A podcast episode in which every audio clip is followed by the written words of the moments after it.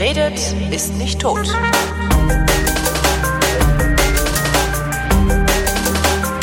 In Berlin-Kreuzberg in der Markthalle 9 steht eine Metzgerei. Diese Metzgerei hat sich zu meiner Lieblingsmetzgerei entwickelt und zwar aus dem Stand, was nicht unbedingt nur daran liegt, dass die von zwei Kumpels von mir gemacht wird, sondern ähm, die verkaufen auch gutes Fleisch. Und einer, der diese Metzgerei macht, nämlich der äh, Metzgermeister in diesem Laden, das ist Jörg Försterer und der sitzt mir gegenüber. Hallo Jörg. Hallo. Wo fängt man eigentlich an, wenn man über Fleisch redet, über Fleisch zu reden? Fangen wir hinten an, oder? Warum hast du diesen Laden aufgemacht? Ähm, in erster Linie habe ich mich da ja mit meinem Kollegen Hendrik, Ja. ne? den kennt man vielleicht, den Wurstsack. Hatten ne? wir auch schon in der Sendung, ne? Genau, hatten wir uns äh, durchaus mal bei einem Festival hier in Kreuzberg getroffen. Das hieß Stadtland Food Festival, ist jetzt zwei Jahre her. Da ging es halt wirklich um nachhaltige Landwirtschaft, direkt mal den Bauern in die Stadt zu holen, der erklären kann, äh, wie funktioniert denn eigentlich Lebensmittelproduktion. Ja. Das ist ja so ein bisschen, gerade in Großstädten ist das ja so ein bisschen dieses Wissen abhandengekommen. Strom kommt aus der Steckdose und Fleisch aus der Kühltheke. Ja, genau. Und Kühe sind lila in der Regel. Genau. Ne? Ja. Nein, und da haben wir uns irgendwie ähm, da zusammengerafft und haben gesagt, wir müssen eigentlich mal zeigen, wie auch eine gute Wurst funktioniert, wie man das eigentlich traditionell handwerklich mal gemacht hat. Und hatten dann hier in Kreuzberg halt so eine ähm, gläserne Wurstproduktion, so Pop-up-mäßig für ein Wochenende auch nur. Da haben wir den Metzger eingeladen, Bauern eingeladen und so weiter. Und haben dann da eben gezeigt, wie man eigentlich traditionell eine Wurst herstellt. Ja. Ne? Und das kam halt wirklich gut an, das Interesse war riesig und äh, da haben wir uns im Nachgang gedacht, so Mensch, ich sag zu Henrik, eigentlich ist es doch in Berlin ziemlich schwierig, geiles Fleisch mit mit einer Herkunft, wo ich weiß, wo es herkommt, ne? wer damit alles zu tun hat, wer irgendwie die Tiere pflegt, wer die füttert, wer das Tier schlachtet, wer es dann verarbeitet und so weiter, überhaupt zu bekommen. Ist das, ist das überhaupt, also vor, vor euch, also Kumpel und Keule heißt eure Metzgerei, ist das vor euch überhaupt möglich gewesen? Also ich, es gibt ja so Metzger, die sind so äh, bei mir um die Ecke oben in Tempelhof, äh, äh, Sch- Erzeugergemeinschaft Schwäbisch Hall Genau. zum Beispiel, aber das ist nicht das, was ihr macht, oder? Ähm, es gibt schon so, es gibt schon ein paar Handwerkskollegen in Berlin, wo ich ja vorher dann auch hingegangen bin. Das Ja. war aber immer weit weg von mir, wo ich gewohnt habe, ehrlich gesagt. Wo Das wohnst du irgendwie und wo musstest du hin? Ich wohne halt ganz weit oben in Pankow Ja. ne, und bin dann halt tatsächlich zu Neuland Kluge beispielsweise nach Neukölln gefahren, ne, Fleischerei Eppler und so weiter. Relativ selten dann auch natürlich und wir haben uns dann halt gesagt, so, okay, da bekomme ich jetzt ja überall äh, gutes Fleisch, gut gemachte Wurst. Da weiß ich halt, da kenne ich halt die Metzgermeister, äh, die da arbeiten und die Wurst machen. Da bin ich mir halt durchaus sicher. Ne? Und aber was halt noch keiner so groß gemacht hat, ist eigentlich da mal tatsächlich erstens die Bauern wieder in den Vordergrund zu rücken, auch in der Kommunikation, die Bauern einzuladen, die zu besuchen, regelmäßig da zu sein, mit denen wirklich immer in engen Kontakt zu stehen. Und dann auch natürlich eigentlich gläsern für jeden zu zeigen. Ich meine, für mich ist es natürlich einfach, ich gehe dann da hinten in die Produktion mal rein, ziehe mich bisschen um, kann natürlich mit allen dort sprechen und kann dazu gucken, klar Sprichst auch deren Sprache natürlich. ne? Spreche ist- natürlich deren Sprache. Für mich ist das einfach. Und wir haben uns halt gedacht, so eigentlich dieses, dieses Erlebnis, das zu sehen, soll doch eigentlich jedem zur Verfügung stehen. Deswegen haben wir uns gedacht, wenn wir irgendwas machen müssen in der Zukunft, ist es eigentlich zu zeigen, wie unser Handwerk funktioniert. Und das wirklich vom Acker bis auf den Teller. Also gar nicht irgendwo einzusteigen und nur zu zeigen, wie ich eine Wurst mache, sondern durch unsere Social Media Kanäle auch zu zeigen, wer ist der Bauer dahinter, wie hält er seine Tiere, was füttert der eigentlich seinen Tieren, ne? Wie kommt's auf oder wie kommt's eigentlich zu guter Fleischqualität und wie wird sie eigentlich versaut heutzutage, gerade in diesem Billigsegment, wenn es um Fleisch geht, ne? Es gibt ja teilweise teilweise Fleisch zu kaufen, das ist tatsächlich jedes Tierfutter ist teurer als das günstigste Fleisch, was ich im Handel kaufen kann, ne? Sprich ein Kilo Schnitzel ist günstiger als eine Dose Hundefutter. Das stimmt, das gibt's, ne? Wie Genau. machen die das? Wie machen die das? Das ist natürlich eine groß angelegte industrielle Produktion. Sprichwort, also nicht Sprichwort, sondern eher Schlagwort Massentierhaltung durchaus. Ne? Geringe Löhne in der Fleischverarbeitung, im Schlachtprozess etc. Riesenschlachthöfe mit mehreren tausend Tieren am Tag und so weiter. Da wird das natürlich möglich. Ganz viel Exportgeschäft ist da mittlerweile dabei. Das heißt, gerade so im asiatischen Markt ne, zahlt man für diese Nebenprodukte, für die du auf dem nationalen Markt hier in Deutschland gar kein Geld bekommst, zahlen die richtig viel Geld. Hühnerfüße oder Zum Beispiel, ja, Echt? Hühnerfüße, Spitzbeine vom Schwein und so weiter in Asien absolut Delikatesse. Aha. Ne? Und dort aber vor Ort viel zu wenig vorhanden. Bei uns in Europa mehr oder weniger gar nicht gefragt. Das heißt, für uns ist das so, wer noch ein bisschen älter ist oder vom Land kommt oder eben gute Kochbücher zu Hause hat, der macht da mal irgendwie einen geilen Spitzkohl-Eintopf, wie auch immer draus. Das ist aber echt eine, also kann ich an einer Hand abzählen, wo ich Leute kenne, die es noch können überhaupt. Ne?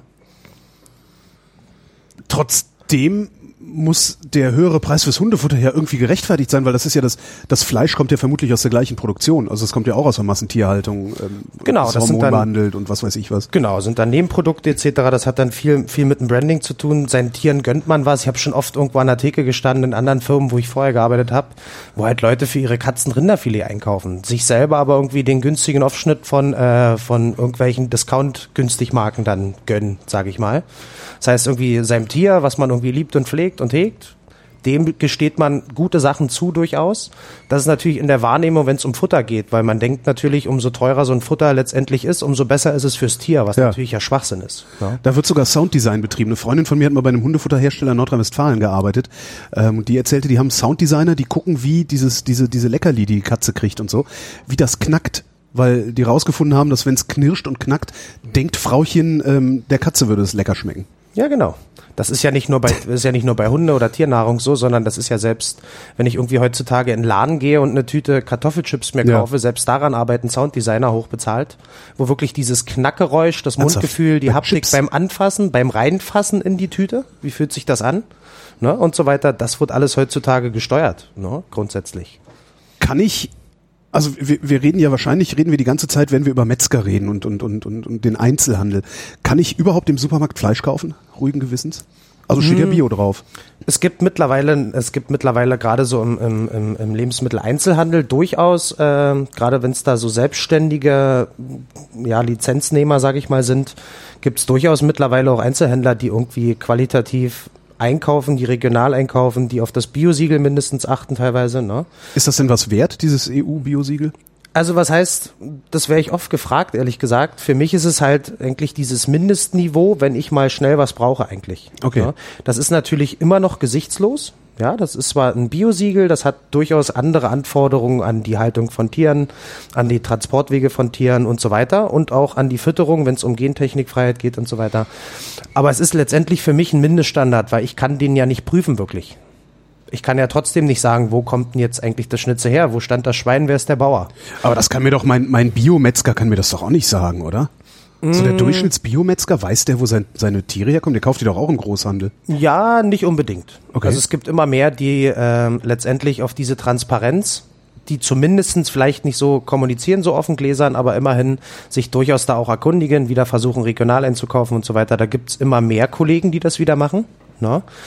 Bei, wird sicherlich nicht bei jedem so sein, da hast du schon recht, aber das ist ja eigentlich das, was wir versuchen zu ändern. Viele rufen uns an, sagen, ja, ist ja toll und das interessiert die Leute wirklich, wer jetzt da der Bauer ist. Wir dachten, das ist halt so, wenn ich das weiß, ist das gut, dann habe ich ein gutes Gewissen, aber dass das die Leute so interessiert, damit haben ja auch viele nicht gerechnet. Ne? Und dementsprechend ist es ja bei uns auch so, dass wir uns echt die Bauern herholen, auch mal am Wochenende und sagen, so Mensch, jetzt bleiben wir mal hier und jetzt unterhalten wir uns einfach mit den Kunden, die da sind und die gerade warten bei uns, anstehen, warum auch immer. Und was da so für Fragen auftauchen, sagt mir ja jedes Mal, wie wir unsere Kommunikation eigentlich aufbauen müssen. Ne? Da Was hört für man, Fragen sind man das? hört ja zu, so. Und die sagen so, ja, Mensch, kannst du denn gut davon leben, wenn du heutzutage Tiere hältst, wenn du sie gut hältst vor allem? Weil wenn ich Tiere gut halten will, dann kann ich nicht abertausende Tiere haben, weil ich kann mich um die Tiere gar nicht kümmern. Ja, ich muss dann ganz viele Leute einstellen, muss die Verantwortung auf ganz viele Schultern verteilen und ob da jeder in dieser Kette, selbst in Biobetrieben, kann ich ja gar nicht sicherstellen, dass der, dass der Bauer seine Tiere gut behandelt, wenn ich ihn nicht kenne. Ja. Ja, also sprich, wenn ein Betrieb für mich nicht greifbar ist, wo ich sagen kann, ich fahre jetzt in die Uckermark zu Bernd und besuche jetzt seine Schweine, zum Beispiel. Ja, wenn ich das gar nicht kann, ist für mich als Metzger dieses Biosiegel zwar so ein Mindeststandard, wenn ich Leuten empfehlen kann, was sie kaufen können, die jetzt weit weg von uns wohnen oder Ja. so. Aber für mich selber reicht es halt nicht aus. Ja, weil ich muss das per Handschlag besiegeln können, dass der erstens ehrlich ist, zweitens kann ich da immer wieder hinfahren und kann mich davon überzeugen, dass es so ist, wie mir erzählt wird. Denn letztendlich heutzutage, ich kann natürlich einen Bauern anrufen, der kann mir sagen, ja, ich halte nur 18 Schweine und behandle die so, fütter denen nur das etc. Erzählen kann man aber viel heutzutage. Ja. ja. Sicherlich nach einer gewissen Zeit, wenn ich mit, mit, mit Bauern und Schlachthöfen zwei, drei Jahre zusammenarbeite und die x-mal besucht habe, entsteht natürlich so eine Vertrauensbasis. Ne? Und die Vertrauensbasis versuche ich ja auch zu transportieren an unsere Kunden letztendlich. Ja? Sprich, wenn mir Kunden auch so unter der Woche hier eine Frage stellen, ist das Erste, was ich mache, ja, eine Sekunde kann ich Ihnen gleich sagen, beziehungsweise rufe ich den Landwirt an gebe das Telefon weiter. Und das macht der Landwirt mit. Das macht er mit. Der, also ich hätte jetzt eigentlich fast erwartet, dass der sich gestört fühlt. Nee, gewissermaßen, ich will nicht sagen. Der das ist- Großhändler kauft ihm das Zeug ja auch ab und der geht ihm nicht so auf den Keks wie du. Naja, wobei das ist natürlich so, wenn der Großhändler kommen muss, dann hat der Bauer eigentlich schon ein Problem. Meines Erachtens nach. Weil natürlich dieser, dieser Großvieheinkauf, der funktioniert ja ganz anders. Da gibt es einen dotierten Marktpreis, der ist täglich wechselnd. Und da steht halt geschrieben, was der Landwirt für Geld bekommt. Wenn eine Überproduktion, das ist wie mit, mit der Milchwirtschaft etc., dann bekommt er halt kaum Geld dafür im Endeffekt. Ne? Und ob sich dann diese Arbeit und die Leistung noch lohnt, ist eine ganz andere Frage. Das heißt, letztendlich sind wir oder wir haben Kontakt zu echt vielen Bauern. Ich habe nicht mitgezählt, aber ich glaube, im letzten Jahr haben sich mindestens 100 Bauern bei uns gemeldet. Telefonisch, wie durch einen Besuch bei uns in Kreuzberg, wie per E-Mail, wie auch immer. Weil wir natürlich erstens andere Preise durchsetzen können. Wir können ganz anders bezahlen. Das heißt, andersrum arbeiten wir eng zusammen. Das heißt, wenn ich jemandem was verspreche, dass wir dieses Jahr äh, acht Rinder von dir abnehmen, dann nehme ich diese acht Rinder ab. Wenn es sein muss, gehen wir dann Vorfinanzierung, um Futter vorzufinanzieren und so weiter, so dass halt wirklich ein ehrlicher Kreis draus wird. Weißt du? Aber wenn du ihm sagst, ich nehme dir acht Rinder ab, äh, woher weißt du, dass du acht Rinder verkaufst? Das ist dann meine Aufgabe. Ach so. letztendlich. Ne? Also das ist ja auch so eine Sache. Ich sage ja dem oder ich gebe ja ein Versprechen ab und sage, ich nehme dir die acht Tiere ab und muss mich dann natürlich im Gegenzug ne, auch darum kümmern, dass ich die loswerde. Das heißt, wenn wir dann Veranstaltungen, wir haben viele Stammkunden, die kann ich anrufen und kann sagen, Mensch, wir kriegen jetzt nächste Woche wieder zwei Rücken, die hänge ich dir beiseite, die reife ich dir 10, 12 Wochen. Was hältst du denn davon? Dann sagt er, ja, vielleicht diesen Monat nicht, aber kriegt er die nochmal im Sommer. Ne? Sprich, eigentlich sage ich diese acht Tiere zu und innerhalb von drei Wochen bin ich die eigentlich schon los, obwohl sie noch gar nicht da sind. Weißt du? Und wo kommt dann das Fleisch her, das ich spontan kaufen kann, wenn ich bei dir vorbeikomme? Na, das ist ja dann natürlich auch so. dazu. Also ich kalkuliere das ja natürlich mit ein. Das heißt, ich sage, okay, wir haben jetzt so und so eine Woche. Ich meine, ich bin betriebswirtschaftlich recht bewandert, habe sowas vorher viel gemacht und kann natürlich schon gewissermaßen sehr gut planen, was wir so wochenweise und so dann auch loswerden. Habe aber auch immer Spezialkunden, die ich wirklich anrufe und sage so, okay, ich habe jetzt wieder, ne? Was hältst du denn davon, gerade wenn es so um, um spezielle Sachen geht, die auch Mal lange Anglais, haltbar was sind? nicht in jedem, wo es nur eins von gibt. wo es nur eins von gibt oder mal ein Rinderherz, so wo Ja. du dann echt so mittlerweile haben wir viele Stammkunden, wo ich genau weiß, worauf die stehen, ne? wo die sofort sagen, wenn du mal wieder äh, einen Bries bekommst, ruf mich gleich an. Bries ist sofort- Hirn, war das, ne? Nee, Bries Die- ist eine Drüse, ist eine Wachstumsdrüse. Ah, was war ein Hirn? Wie, ja, Hirn. Hirn das. ist halt Hirn. genau. genau. Und insofern äh, ist da diese ganze Planung, wenn es jetzt so, wie viele Tiere brauchen wir dieses Jahr und so weiter, war natürlich letztes Jahr noch sehr schwierig, weil wir ja erst letztes Jahr im Prinzip so wirklich aufgemacht haben. Aber jetzt mittlerweile hat man den Jahresvergleich, man hat seine Stammkunden, wir haben so ein paar Gastronomiekunden in Berlin, wo ich sagen kann, okay, wir haben jetzt halt gerade solche Teilstücke, wo du jetzt eigentlich eher selten im Laden zum Beispiel kommst, zum Beispiel Schweinebacken. Ja, haben wir halt in Berlin. Schweinebacken? Schweinebacken. Hab ich noch nie ne? gegessen. Also, oder sind das die normalen, das, was man als Bäckchen kennt? Nee, nee, das sind jetzt die Magerbäckchen, das ist wieder was anderes, sondern Ah, ja. die ganze Schweinebacke ist halt im Prinzip mit einem Muskel durchzogen, hat so 40% Fettanteil, ist eine Haut mit drauf, kann man richtig knusprig backen und so weiter. Sicherlich dann da keine 300 Gramm Steaks von schneiden, das wird schwierig, ne? Wie groß sind die in etwa dann? Die haben so ein gutes Kilo ungefähr. Okay. Na? Und da haben wir dann halt Gastronomiekunden, wo ich anrufe, Mensch, Lukas, in der Cordoba in Berlin ist eine ganz gute äh, Weinbar im Prinzip. Der sagt dann, ja, zehn Stück, machen wir was Geiles draus, ne? Und der nimmt dann sowas ab, ab. Dann hast du ein Wochenende lang Schweinebacken in der Cordoba. Genau. Ja. Genau, genau. Und, und wir suchen uns halt natürlich auch gerne so eine, so eine Gastronomiekunden natürlich aus, mit denen wir genauso eng zusammenarbeiten können, wie wir es rückwirkend mit den Bauern halt machen. Weißt du? Ja, ich wollte gerade sagen, die einen ähnlichen Anspruch dann vielleicht auch haben. Genau, und bei uns funktioniert das dann bei denen natürlich nicht so, dass mich jetzt jemand anruft und sagt, ich brauche jetzt mal 100 Schweinekämme. Das funktioniert natürlich nicht. Schweinekamm ist, Schweinekamm ist im Prinzip der Nacken. Ja. Ne, also kennt man vielleicht Nackensteaks geschnitten. Der Übergang aus dem Rücken, dem Schweinelachs das, was im Sommer immer auf dem Grill liegt. Das, was im Sommer, ich würde fast sagen, in 85, 87 Prozent der Fälle eigentlich auf jedem Grill liegt. Ne? Genau. Und das funktioniert natürlich bei uns nicht, sondern das ist bei uns ein bisschen andersrum. Das heißt, bei mir ruft nicht wirklich jemand an und bestellt was, sondern ich rufe an und sag, was ich da hab. Weißt du? Was es aber für deine Kunden dann ja auch wieder irgendwie ein bisschen ähm, ja, interessanter macht, weil weil's, ja, es ist immer ein kleines Abenteuer dabei. Es ist eine Überraschung und Ja. da freuen sich natürlich, wer ein guter Koch ist natürlich und ich rufe den dann eine Woche vorher an. Ich plane natürlich da ganz gut und sag nicht, morgen müsste ich mal so ungefähr, ne? Sondern da ein, zwei Wochen vorher, dann sagen die, ja geil, gute Idee. Ich lasse mir was einfallen, machen wir in 14 Tagen.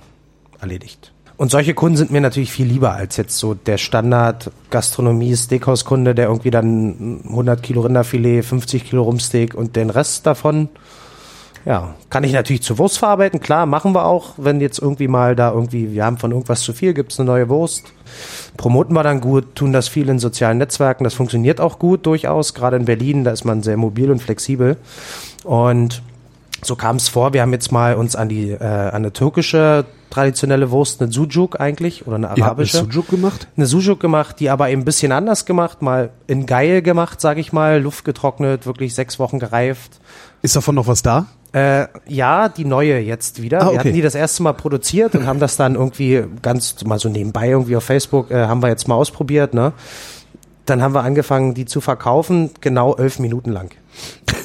Ja. Nach elf Minuten tatsächlich war die dann Ja, glaube ich. Eine geile halt, ne? Sujuk ist halt das, was, also ich lebe jetzt seit 20 Jahren hier, ich habe noch keine geile Sujuk gegessen. Das ist auch selten. Und ich habe schon viel Sujuk gegessen. Genau, und das haben wir uns halt auch so gedacht. Wir haben halt, wir haben uns halt mal mit Henrik getroffen zum Frühstück in Neukölln und haben dann wirklich Rührei, gebratene Sujuk und so weiter. War alles schön, nur die Sujuk nicht. Das war halt das Problem, weißt du? Und deswegen haben wir gesagt, machen wir das mal selber, verzichten wir auf die ganzen Zusatzstoffe, die da regulär dran sind, ne? Tun die mal richtig Luft trocknen, so wie eine eigentlich europäische traditionelle Rohwurst, ne? Und das Ergebnis war ziemlich geil, so dass wir dann eigentlich schon einen Tag später direkt eine neue gemacht haben, die aber schon reserviert war dann. Ja. Das heißt, ich habe jetzt vorhin irgendwie äh, der letzten der letzten Kundin noch mal vorhin geschrieben via Facebook, äh, Mensch, deine Wurst ist fertig, kannst du dir gerne abholen. Und genau. Als ihr vor zwei Jahren den Laden gegründet habt, habt ihr damit gerechnet, auch nur ansatzweise, dass das so ein Erfolg wird?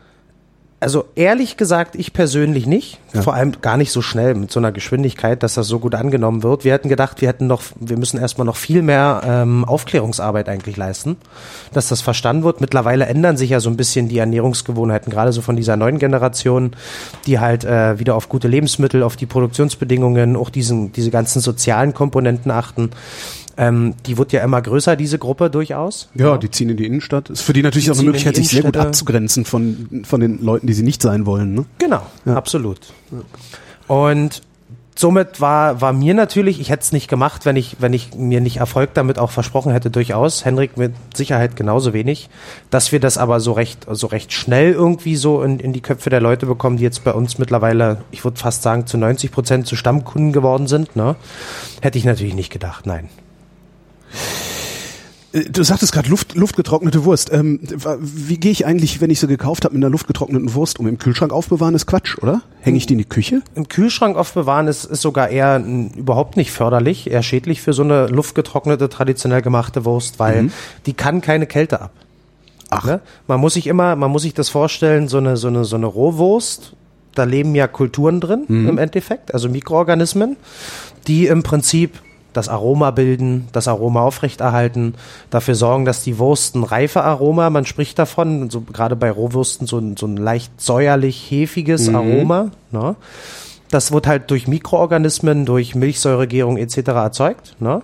Dann kommen noch Edelschimmelkulturen dazu. Das sind gewisse, ähm, man kennt sie vielleicht vom, vom Camembert-Käse, ne? spezielle, äh, spezielle Hefe und Schimmelpilze letztendlich, die sich darauf ansehen, die aber alle Aroma bilden. Und jetzt kann man sich vorstellen, was passiert, wenn ich ein Lebensmittel kühle bei drei Grad. Da, können lebt nichts natürlich. Ja. Schimmelpilze können halt da nicht wachsen. Ja. Das funktioniert nicht. Und somit geht erstens das, Abro das Aroma verschwindet, sage ich mal, oder es neutralisiert sich. Und das kommt auch nicht mehr wieder, wenn ich die dann aufwärme. Und das kommt auch nicht mehr wieder, genau. Und andersrum ist es halt auch bei Kälte so, dass diese Farbbildung, dass sie so rötlich, appetitlich aussieht, natürlich auch mit der Temperatur zu tun hat. Umso kälter ich so eine Wurst lagere, umso dunkler, schwärzer oder man sagt grau, Kälterand spricht man als Fachmann, sagt man dazu. Sprich, wenn so eine Rohwurst mal zu kalt hängt oder halt im Kühlschrank zu Hause liegt, kriegt die halt einen wirklich unappetitlichen grauen Rand. ja. Weißt du? Deswegen so eine Rohwurst idealerweise tatsächlich, ich kenn's noch so aus meiner Jugend tatsächlich, die Küche heizt man nicht. Da kocht man drin. Ja. Na? Das heißt, bei mir zu Hause ist es genauso. Meine Küche, da sind irgendwie permanent, keine Ahnung, 18 Grad drin ungefähr. Ne? Und wenn man jetzt eine gute Rohwurst kauft, dann hängt man die am besten sich einfach in die Küche. Wer noch hat, Speisekammer, Keller auch interessant. Ne? Wichtig natürlich immer, gerade in Berlin, immer hochhängen, so dass da nichts rankommt, was Hunger hat, so ungefähr. Ja. Ne?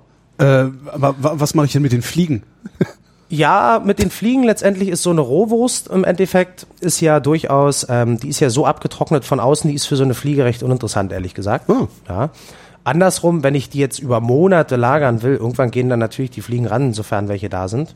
Deswegen kann man da zum Beispiel sagen, entweder wickelt man sie in Zewa beispielsweise, normales okay. Küchenpapier ist okay, es muss halt luftdurchlässig sein, das ist ganz wichtig. Wenn nämlich so eine Wurst irgendwie in einem, in einem Plastikbeutel einfach irgendwo hingehangen wird, dann fängt die an zu schwitzen irgendwann, ne? Weil auch die Temperaturen ändern sich im Keller wie auch in der Küche, die sind mal 18, mal sind 16, mal sind 20, dann fängt die halt an zu schwitzen. Und dann natürlich kann da auch dann negativer Schimmel entstehen, sage ich mal. Sprich, wenn so eine Wurst mal nicht mehr weiß schimmelig ist, sondern tatsächlich ins Grüne oder ins Schwarz übergeht, dann wird's echt ungesund und dann sollte man auch echt die Finger davon lassen. Und das verhindert man eben, indem man sie wirklich luftig aufhängt, vielleicht in Zewa wickelt vorher. Ne? Oder halt äh, eine durchlässige Darmstrumpfhose tut's auch. Ne? Knotet man um zu, dann kann man die da hinhängen. Auch, wenn sie angeschnitten ist, das macht der Wurst auch nichts äh, oder den Fliegen. Das macht der Wurst auch nichts. Da kann man vorne ein Stück dann wegschneiden, wenn man sie weiter essen Ja. möchte. Das ist dann sehr ausgetrocknet natürlich. Ne? Aber das tut halt nichts. Man muss halt wirklich nur was drum machen dann. Ne? Und wie gesagt, so eine ausgediente Darmstrumpfhose ohne, ohne Löcher eigentlich tut's da am besten. Ne? Woran erkenne ich gutes Fleisch? Also es gibt ja so diesen, ne, wenn du es in die Pfanne wirfst und es nicht schrumpft, wenn es brätst. Ähm, aber Ja, das geht wahrscheinlich auch mit schlechtem, oder? Das, ja, das geht nicht wirklich mit schlechten. Das heißt tatsächlich, umso schneller ein Muskel wächst, umso mehr Wasser lagert er nicht gebunden ein. Das heißt, wenn ein Tier schnell wachsen muss, ja, man spricht jetzt in der konventionellen Haltung bei einem Schwein beispielsweise, die werden maximal sechs Monate alt. Ne? Das heißt, die sind halt extrem gemästet, sprich auf möglichst viel Gewichtausbeute an Fleisch in kürzester Zeit. Ne? Das heißt, die lagern sehr viel, sehr viel Wasser ein. Das Binde, das Bindegewebe in den Muskelfasern kann halt nicht wirklich sich stabil ausbilden. Das heißt, die geben das Wasser auch wieder ab, wenn ich es erhitze. Wenn jetzt ein Tier älter ist, beispielsweise unsere Schweine, die immer einen ersten Geburtstag feiern, die eigentlich doppelt so alt sind wie normal eigentlich mittlerweile, ähm, ist das Bindegewebe ganz anders ausgeprägt. Das Muskelfleisch letztendlich wächst viel langsamer und somit hält es auch das Wasser viel mehr dann Ja. tatsächlich in den Fasern. Und insofern ähm, wird das durchaus wesentlich, bleibt das wesentlich größer und saftiger bei der Zubereitung. Andersrum sage ich aber auch immer, wenn ich Fleisch einkaufe, dieses, dieses, dieses Fun-Argument, das wird halt kleiner oder bleibt größer, Das das, ist das, halt- merke ich ja erst, wenn ich schon gekauft habe. Das ist Stimmt, ja das Problem, ja. weißt du? Deswegen finde ich halt immer wieder wichtig, tatsächlich Fragen zu stellen, wenn ich einkaufe. Ja, sein Metzger, auch die Verkäufer zu fragen und auch mal zu fordern, zu sagen, Mensch, wo ist es denn her? Wie lange ist es denn gereift? Was ist denn das für Rasse eigentlich? Ne? Ist es denn abgehangen? Warum? Wie lange? Und so weiter. Durchaus Fragen zu stellen sie und dann sich davon überzeugen, dass der auch wirklich weiß, was er da verkauft. Und wenn er rumstammelt, äh, nimmst du halt lieber nix. Ja, oder letztendlich, das gehört ja auch zu einem guten Verkäufer dazu, wenn ich mal was nicht freis, dann frage ich halt nach. Ja. Weißt du? Aber jetzt einen Kunden blöd stehen lassen und sagen, weiß ich nicht, das gehört sich nicht. Ja. Wenn dein Schwein ein Jahr alt wird äh, und das Massentierhaltungsschwein nur ein halbes, ähm, was ist da noch anders dran? Also das ist ja sicherlich nicht nur das Muskelfleisch, oder? Ja, genau, Setzt es auch es mehr ist- Fett an? Es setzt natürlich dann mehr Fett an, es entsteht aber auch mehr Aroma, Mhm. durchaus. Ne? Es ist dann wiederum, wenn ich jetzt das noch auf die, auf die Rasse beziehe des Tieres, sprich wenn ich reinrassige Tiere dann habe und nicht irgendwelche Hybridkreuzungen, dann ähm, ist die Struktur der Muskeln und so weiter durch dieses langsame Wachsen, dieses wenige Wasser letztendlich, was da drin ist, durch diese schnelle Hybridmastung, ähm, kann ich wieder solche Tiere reifen. Das heißt, ich kann sogar unser Schweinefleisch kann ich auch für vier Wochen abhängen, ohne dass es schmierig und gammelig wird. Weißt du, das reift dann ähnlich wie Rindfleisch. Da ist es ja mehr oder weniger normal, dass man Das das, du dir noch erklären, wie, wie, was das bedeutet alles. Also das Genau. Also letztendlich ist ja dieser, dieser ganze, man hört ja das mittlerweile ziemlich häufig, gerade in diesen ganzen Grillsportvereinen und diesen ganzen Magazinen, die es gibt, dass man Dry Age, Genau. trocken gereift und so weiter. Letztendlich ist ja das, ist ja gar nichts Neues, muss man ja mal ganz realistisch gestehen, dieses ganze Dry Age und so weiter. Das gibt's ja schon seit, ich weiß Wahrscheinlich gar nicht genau, wie viele Jahren, ne? ja genau, dass man tatsächlich ähm, Fleisch reift, um eine gewisse Zartheit und auch ein Aroma letztendlich äh, dadurch dann zu erzeugen. Aber was passiert denn? Also fa- fangen wir doch mal an. Du, also du, du kriegst dein Schwein oder Genau. dein Rind. Ja, genau. Wie verarbeitest du das denn jetzt und warum? Also letztendlich ist es halt so, du musst es halt, wir kriegen halt zum Beispiel jetzt hier immer halbe Tiere, die wir dann zerlegen. Ja. Du hast halt gewisse Sachen, die ich halt idealerweise zum Schmoren, zum Wurst machen und so weiter. Wo das mit dieser Reifung, diese Zartheit an sich ja gar nicht so wichtig ist erstmal, weil ich schmore es ja sowieso auf den Punkt, dann ist es immer zart und wirklich Ja. äh, ne, zergeht wie Butter. Und dann gibt's halt Partien, die ich dann möglichst medium, die ich nicht ewig schmoren will, die ich halt wirklich in kürzester Zeit zubereiten kann. Und die muss ich im besten Fall, ich muss es nicht, aber man macht es halt, weil es schmeckt wesentlich besser, die Qualität wird besser, die Zartheit entwickelt sich und vor allem, das ist mir am wichtigsten, es entsteht ein gewisses Reifearoma. Ne? Und jetzt muss man ja das so verstehen, diese ganze, dieser ganze Prozess der Reifung ist ja im Prinzip, man sagt autolytischer Prozess, das ist ein abbauender Prozess. Das heißt, die Eiweißverbindungen in den Muskelfasern werden durch die Zeit, durch Mikroorganismen werden halt zersetzt. Dieser Zersetzungsprozess, da entstehen Neben, Neben, Nebenprodukte im Prinzip, die im Prinzip dann auch dieses Aroma erzeugen, weißt du? Das heißt, da entsteht das Aroma, durch die Zersetzung des Eiweißes wird es zart und mürbe, ne? und verliert natürlich Wasser. Sprich, so ein Fleisch, wenn ich das jetzt zehn Wochen lang unter ganz gesteuerten Luftfeuchtigkeits- und Temperaturbedingungen lagere, verliert das bis zu 25 Prozent an Feuchtigkeit. Ne? Darum ist es so teuer. Und jetzt, dadurch ist es erstmal schon Ja, teurer. ja. Und jetzt musst du dir aber eben auch vorstellen, wo Wasser schmeckt ja nach nichts. Ja. Sprich, wo 25 Prozent Wasser gehen, bleibt der Geschmack. Ja. Ja, das heißt, ich habe dann 125 Prozent Geschmack in dem Fleisch als wie vorher. Weißt du? Deswegen reift man auch solche Schmorteile durchaus ein bisschen, aber eben nicht so, man reizt es nicht so aus, bis 10, 12 Wochen, sondern das reift man halt 14 Tage der Aromabildung wegen. Jetzt sagst du, unter kontrollierten Bedingungen würde man reifen. Wie haben die das denn früher gemacht? Also du hast dann wahrscheinlich so einen Klimaschrank dafür oder so. Wir haben da ne? Klimaschränke für, genau, einen extra Raum sogar noch gebaut mit einer gewissen Klimaanlage, wo man wirklich Temperatur, Luftfeuchtigkeit, Luftbewegung, mit welcher Geschwindigkeit, Meter pro Sekunde und so weiter einstellen kann durchaus. Früher hat man sich echt auf die Jahreszeiten ganz echt, also wirklich reduziert. Das heißt, zum Beispiel Rohwurst im Hochsommer konnte man einfach nicht machen. Ne? War aber gar nicht nötig, weil letztendlich hat man tatsächlich in den kalten Monaten tatsächlich so beginnend Herbst über den Winter.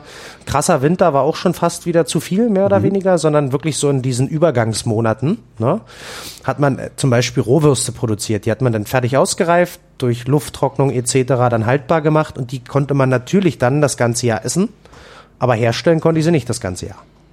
Ne, und so reduzieren wir uns auch bei unseren Klimaräumen im Keller, die halt wirklich das ist jetzt nicht dieses High-End-Equipment, was man bauen könnte, sondern da muss man auch, der ist tatsächlich drei Monate im Jahr, in den heißesten Monaten ist der auch leer. Ja.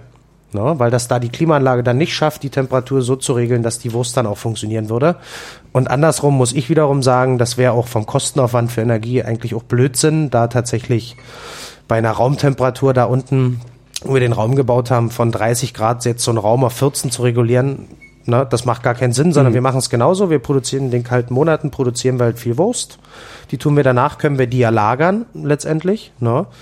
Und haben somit dann natürlich aber nicht unendlich. Ne? Das heißt, wenn dann irgendwie Irgendwann ist ausverkauft. irgendwann ist er ausverkauft und dann geht's halt irgendwie im September geht's wieder los von vorne halt. Weißt du? Was ist eigentlich argentinisches Rindfleisch? Ist das, ist das gutes Fleisch oder ist das äh, Augenwischerei, weil es aus argentinischen Massentierhaltungsbetrieben kommt? Also es gibt durchaus in Argentinien sowas und sowas. Ne? Es gibt da auch kleinere Betriebe, die das haltungsmäßig gab es vor einer Weile noch nicht, aber mittlerweile gibt es selbst in Argentinien ein, zwei Projekte, von denen ich jetzt gehört habe. Ich war noch nicht da, deswegen kann ich es jetzt nicht unterschreiben, aber gibt es durchaus auch Projekte, die sich wieder äh, auf eine wirklich Freilandhaltung, viel Auslauf, viel Platz, gute Fütterung, gentechnikfrei und so weiter. Lustigerweise aber nicht für den Export bestimmt, sondern das bleibt in Ja, Argentinien. Ne? Und letztendlich ist es halt durchaus trotzdem so, dass da extrem große Massentierhaltungsbetriebe entstehen. Ne? Oder gibt's halt dort ohne Ende. Und Aber ist das, ist das eine bessere Massentierhaltung, weil die auf der Hacienda rumrennen? na, das, das tun sie ja nicht wirklich. Ach so. Also in Argentinien, es gibt sicherlich, gibt solche Betriebe auch dort, aber alles, was so für den ganzen Export weltweit bestimmt ist, das ist äh, ähnlich wie hier Massentierhaltung betrieben wird, nur viel größer. Ja. Und- billiger? dadurch billiger, genau, die Schlachthöfe sind größer etc. Dann wird da viel mit Enzymen natürlich gearbeitet, um das Fleisch sehr lange haltbar zu machen. Also wenn du mal einen deutschen Metzger fragst, das ist ja alles, also ganz, ich muss von vorne anfangen, Entschuldigung. Alles, was wir aus Argentinien bekommen könnten hier in Europa, ist ja alles vakuumiert, also somit nass gereift. Das Nass heißt, gereift. Nass gereift sagt man dazu. Also anders als ich gerade erklärt habe mit der Trockenreifung, dass das Wasser verliert etc. Aroma bildet ja. und so weiter, passiert ja unter Vakuum, also dem, also dem kompletten Ausschluss von Luft ja nicht. Ich habe halt, ich habe einen Kunststoffbeutel, der Ja. ist luftundurchlässig, genauso wie Wasser undurchlässig. Sprich, die komplette Feuchtigkeit bleibt drin. Mhm. Ne? Das heißt, das Fleisch wird nicht trockener dadurch, das Wasser bleibt komplett im Muskel. Aber es reift trotzdem, oder? Es reift trotzdem, Ah. ist aber letztendlich eine andere Form der Reifung. Ne? Da sagt man dann anaerobe Reifung, das heißt, man hat dann da gewisse Mikroorganismen, Milchsäurebakterien drin, die letztendlich unter dem Ausschluss von Sauerstoff trotzdem wachsen können. Durch diese Milchsäurebildung, ne? also sind halt milchsäurebildende Bakterien drin, die bilden Milchsäure und diese Säure zersetzt den Muskel und macht das Okay. mürbe. Das heißt, das wird trotzdem zart, Ja. hat aber immer dieses, dieses, dieses säuerliche Aroma, diesen Beigeschmack, metallisch, säuerlich. Und natürlich für die Betriebe sehr interessant, ich habe kaum Verlust. Das heißt, Stimmt. ein Kilo Fleisch, was ich frisch vakuumiere, das ist nach dem Reifen zehn Wochen in so einem Vakuumbeutel sind noch 9,9 Kilo, äh, sind noch 0,99 Kilo. Also das hat nichts verloren halt im Prinzip. Und jetzt muss man halt mal, muss man da mal ein bisschen unterscheiden. Wenn ich jetzt in Deutschland eine Metzgerei frage, es gibt ja auch viele Metzgereien, die auch hierzulande durchaus unter Vakuumsachen reifen, aufgrund des Preises, der ist dann natürlich günstiger, ne? Aber die haben alle ein Problem mit der Haltbarkeit. Das heißt, so nach vier Wochen Vakuumieren hier in Deutschland wird fängt das an, wirklich gasig zu werden. Dann bläht sich so ein Beutel Okay. auf, Mhm. kannst nicht mehr verkaufen. Ne? Es ist dann schlecht. Ja. Ne? Also falsch gereift im Prinzip, mehr oder weniger. Ja, vier Wochen braucht das doch alleine schon von Argentinien hierhin. Äh, Das braucht vier bis sechs Wochen bis hierher erstmal, wenn das per Schiff kommt, Ja. ist dann aber hier auch noch drei Monate haltbar. Zwei bis drei. So, wie kriegen die das jetzt hin? Ja. Da gibt's halt, wie gesagt, gewisse pH-Wertregulatoren, die den pH-Wert regeln. Es gibt Enzyme, die, die diesen Zersetzungsprozess oder diese Milchsäurebildung ganz verlangsamen. Ne? Und dementsprechend sind die Sachen wesentlich länger haltbar. Man kann in viel größeren Mengen viel wirtschaftlicher das Zeug auch hierher bringen. Ja. Ne?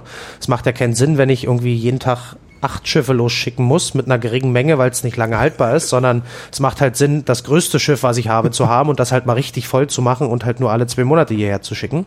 Ne? Und dementsprechend ist natürlich, wenn man das jetzt ökologisch betrachtet, ist natürlich der Transport ist eigentlich das Allerschlimmste daran. Zeitgleich mit den, äh, mit den Bedingungen, wie es produziert wird, also wie werden die Tiere gehalten, wie werden sie geschlachtet, von wem werden sie geschlachtet und so weiter. Sprich, diese ganzen sozialen Komponenten kann man gar nicht prüfen. Die Herkunft kann man eigentlich nicht wirklich prüfen. Man kann natürlich jetzt als Fachmann kann man über gewisse Schlachtnummern etc., die weltweit gültig sind, kann man den Betrieb bestimmen, wo es geschlachtet wird. Ja, aber das machst du ja nicht, wenn du irgendwo. Äh, Im Steakhouse bist, da Ja. ist ja gar keiner verpflichtet, das überhaupt diese Auskunft geben zu müssen. Das ist ja das Lustige, wenn ich in ein Restaurant gehe und frage, dann kann der dir zwar sagen, es ist aus Argentinien, aber mehr muss er dir auch gar nicht sagen. Weißt du? Und mehr wird er auch gar nicht wissen, ehrlich gesagt. Ja. Deswegen ist das, warum auch immer, in Deutschland ja immer noch sehr gefragt. Das heißt, so dieses argentinische Rumpsteak hat hier echt einen extrem hochgelobten Ruf, höre ich ja, ganz eben, oft. eben ja. drum frage ich. Also, weil Auch so man denkt immer, man würde sich was so Gutes tun. und ja. so weiter. Ne? Ich meine, es ist eine Preisgeschichte. Das heißt, argentinisches Fleisch ist lustigerweise günstiger als das, was in Deutschland produziert wird. Ja. Das heißt, wenn ich im, im Steakhouse für ein argentinisches äh, Stück Fleisch äh, letztlich mehr bezahle, Genau. werde ich da auch noch verarscht. Naja, was heißt verarscht? Er, er könnte genauso gut sagen, ich habe hier deutsches Fleisch, es schmeckt genauso gut, äh, kostet aber 20 Prozent weniger. Genau, aber diese Aufklärungsarbeit, dass man erstmal jemanden erklärt und auch dann schafft, mit der Qualität zu überzeugen, dass es besser schmeckt, tatsächlich, muss ja erstmal jemand machen. Ja. Wenn die Leute natürlich in dein Steakhouse kommen und die haben die Wahl, jetzt ein deutsches Rumsteak oder eins aus Argentinien zu wählen, dann werden wahrscheinlich 70 Prozent in einem Standard-Steakhouse immer dieses argentinische wählen, warum auch immer. Weil wir es gelernt haben über die Weil Jahrzehnte. Weil wir es gelernt haben über die Jahrzehnte vielleicht, genau. Und das ist dann natürlich auch ein, eine Sache der Preisgestaltung, das mal aufzuwiegen und zu sagen, Mensch, eigentlich ist das geiler. Ich kann die Geschichte dazu schreiben. Ich kann dann, wie gesagt, diese komplette, diese komplette Kette abbilden, wenn ich möchte. Ne? Ich kann halt, wie gesagt, den Betrieb erfahren, wo es groß geworden ist, das Tier, wo wurde es geschlachtet, wer hat's gereift und so weiter. Und somit macht's das eigentlich viel wertvoller, ehrlich gesagt. ja. No. Wie findest du deine Betriebe? Ähm, am Anfang natürlich, jetzt durchaus durch Erfahrung, ich kenne halt viele Landwirte, Bauern kenne ich jetzt schon mehrere Jahre halt, aus anderen Betrieben, aus anderen Jobs, die ich gemacht habe, genau. Grundsätzlich im Moment finden uns die Betriebe, weil wir kommunizieren das natürlich, bei uns siehst du das auf der Internetseite mit einer Telefonnummer und einer E-Mail-Adresse, wenn du Bauer bist, du dich um deine Tiere kümmerst, du die gut hältst, fütterst, gentechnikfrei, du den Auslauf gewährst und so weiter, melde dich bei uns. Das nehmen echt viele wahr im Moment. Mehr als uns gerade lieb ist, ehrlich gesagt, weil wir können natürlich nicht mit jedem zusammenarbeiten. Wir sind halt sehr klein. Ne? Ihr könntet expandieren. Sprich, äh, unsere Betriebsgröße ist sehr beschränkt. Wir haben 36,5 Quadratmeter Metzgerei Mhm. mit Verkauf. Ja, das, das ist bei manchen sind so groß wie Personaltoiletten ungefähr, muss man sich jetzt vorstellen, in manchen Betrieben. Das heißt, wir können da nicht unendlich viel natürlich machen. Und die Sache mit der Expansion fragen mich viele, wann macht ihr den zweiten Laden auf? Wann kommt ihr nach Hamburg? Wann kommt ihr nach Bremen? Wann kommt ihr nach München und so weiter? Dieses Multiplizieren ist schwierig, weil das Konzept lässt sich meines Erachtens nach zumindest nicht von uns beliebig multiplizieren, weil das lebt auch von den Leuten. Das wäre eine ungeheure Arbeit, jetzt in der Region München wiederum zehn Bauern zu finden, mit denen du zusammenarbeitest, zwei Schlachthöfe zu finden, das Personal noch zu finden, was du überhaupt einstellen kannst. Das ist ja auch eine Besonderheit bei uns. Bei uns arbeiten eigentlich nur Metzger da oben, obwohl wir verkaufen, obwohl wir da einen Grill haben, eine Küche haben, einen offenen Shop haben und so weiter. Das heißt, bei uns wirst du doch immer von Metzgermeistern oder Metzgern bedient. Letztendlich auch am Tresen, das ist ja nicht üblich. Du hast halt in der Regel, sind das ja zwei verschiedene Ausbildungsberufe. Ja. Du kannst halt Fleischfachverkäufer lernen oder du kannst halt Metzger lernen eigentlich. Ne? Ja. Und diesen Schnitt haben wir jetzt nicht gemacht, weil bei uns ist das bisschen flexibel. Ich möchte halt, dass der, der dir die Wurst verkauft, die auch schon gemacht hat. Oder öfter macht die Woche. Deswegen gibt's bei uns so eine kleine Rotation. Mal mache ich die Wurst, mal bin ich am Verkauf, mal grill ich dir den Steak, mal äh, kümmere ich mich um Einkauf, mal fahre ich mit zum Bauern, wähle die Tiere aus und so weiter. Ne? Das heißt, bei uns macht nicht einer immer das Gleiche, sondern wir rotieren einfach ein bisschen. Das heißt, wenn jetzt irgendwie du bei uns oben ankommst und du fragst jetzt Thorsten so, was ist denn das jetzt für ein Rindfleisch in meinem Burger? Kann dir Thorsten sagen, ja Mensch, ich da letzte Woche mit gewesen, ne? Das war eine Ferse, die war sechs Jahre alt, die haben wir so und so lange gereift. Dann hat Benny gestern, der hat das gemacht. Benny, komm mal her, der kann dir das erklären, weißt du? Und deswegen ist bei mir so diese Abwechslung ganz wichtig. Ne? So entsteht doch keine Alltagsblindheit. Jeder ist so ein bisschen immer wieder gefordert, jede Woche neu. Ne?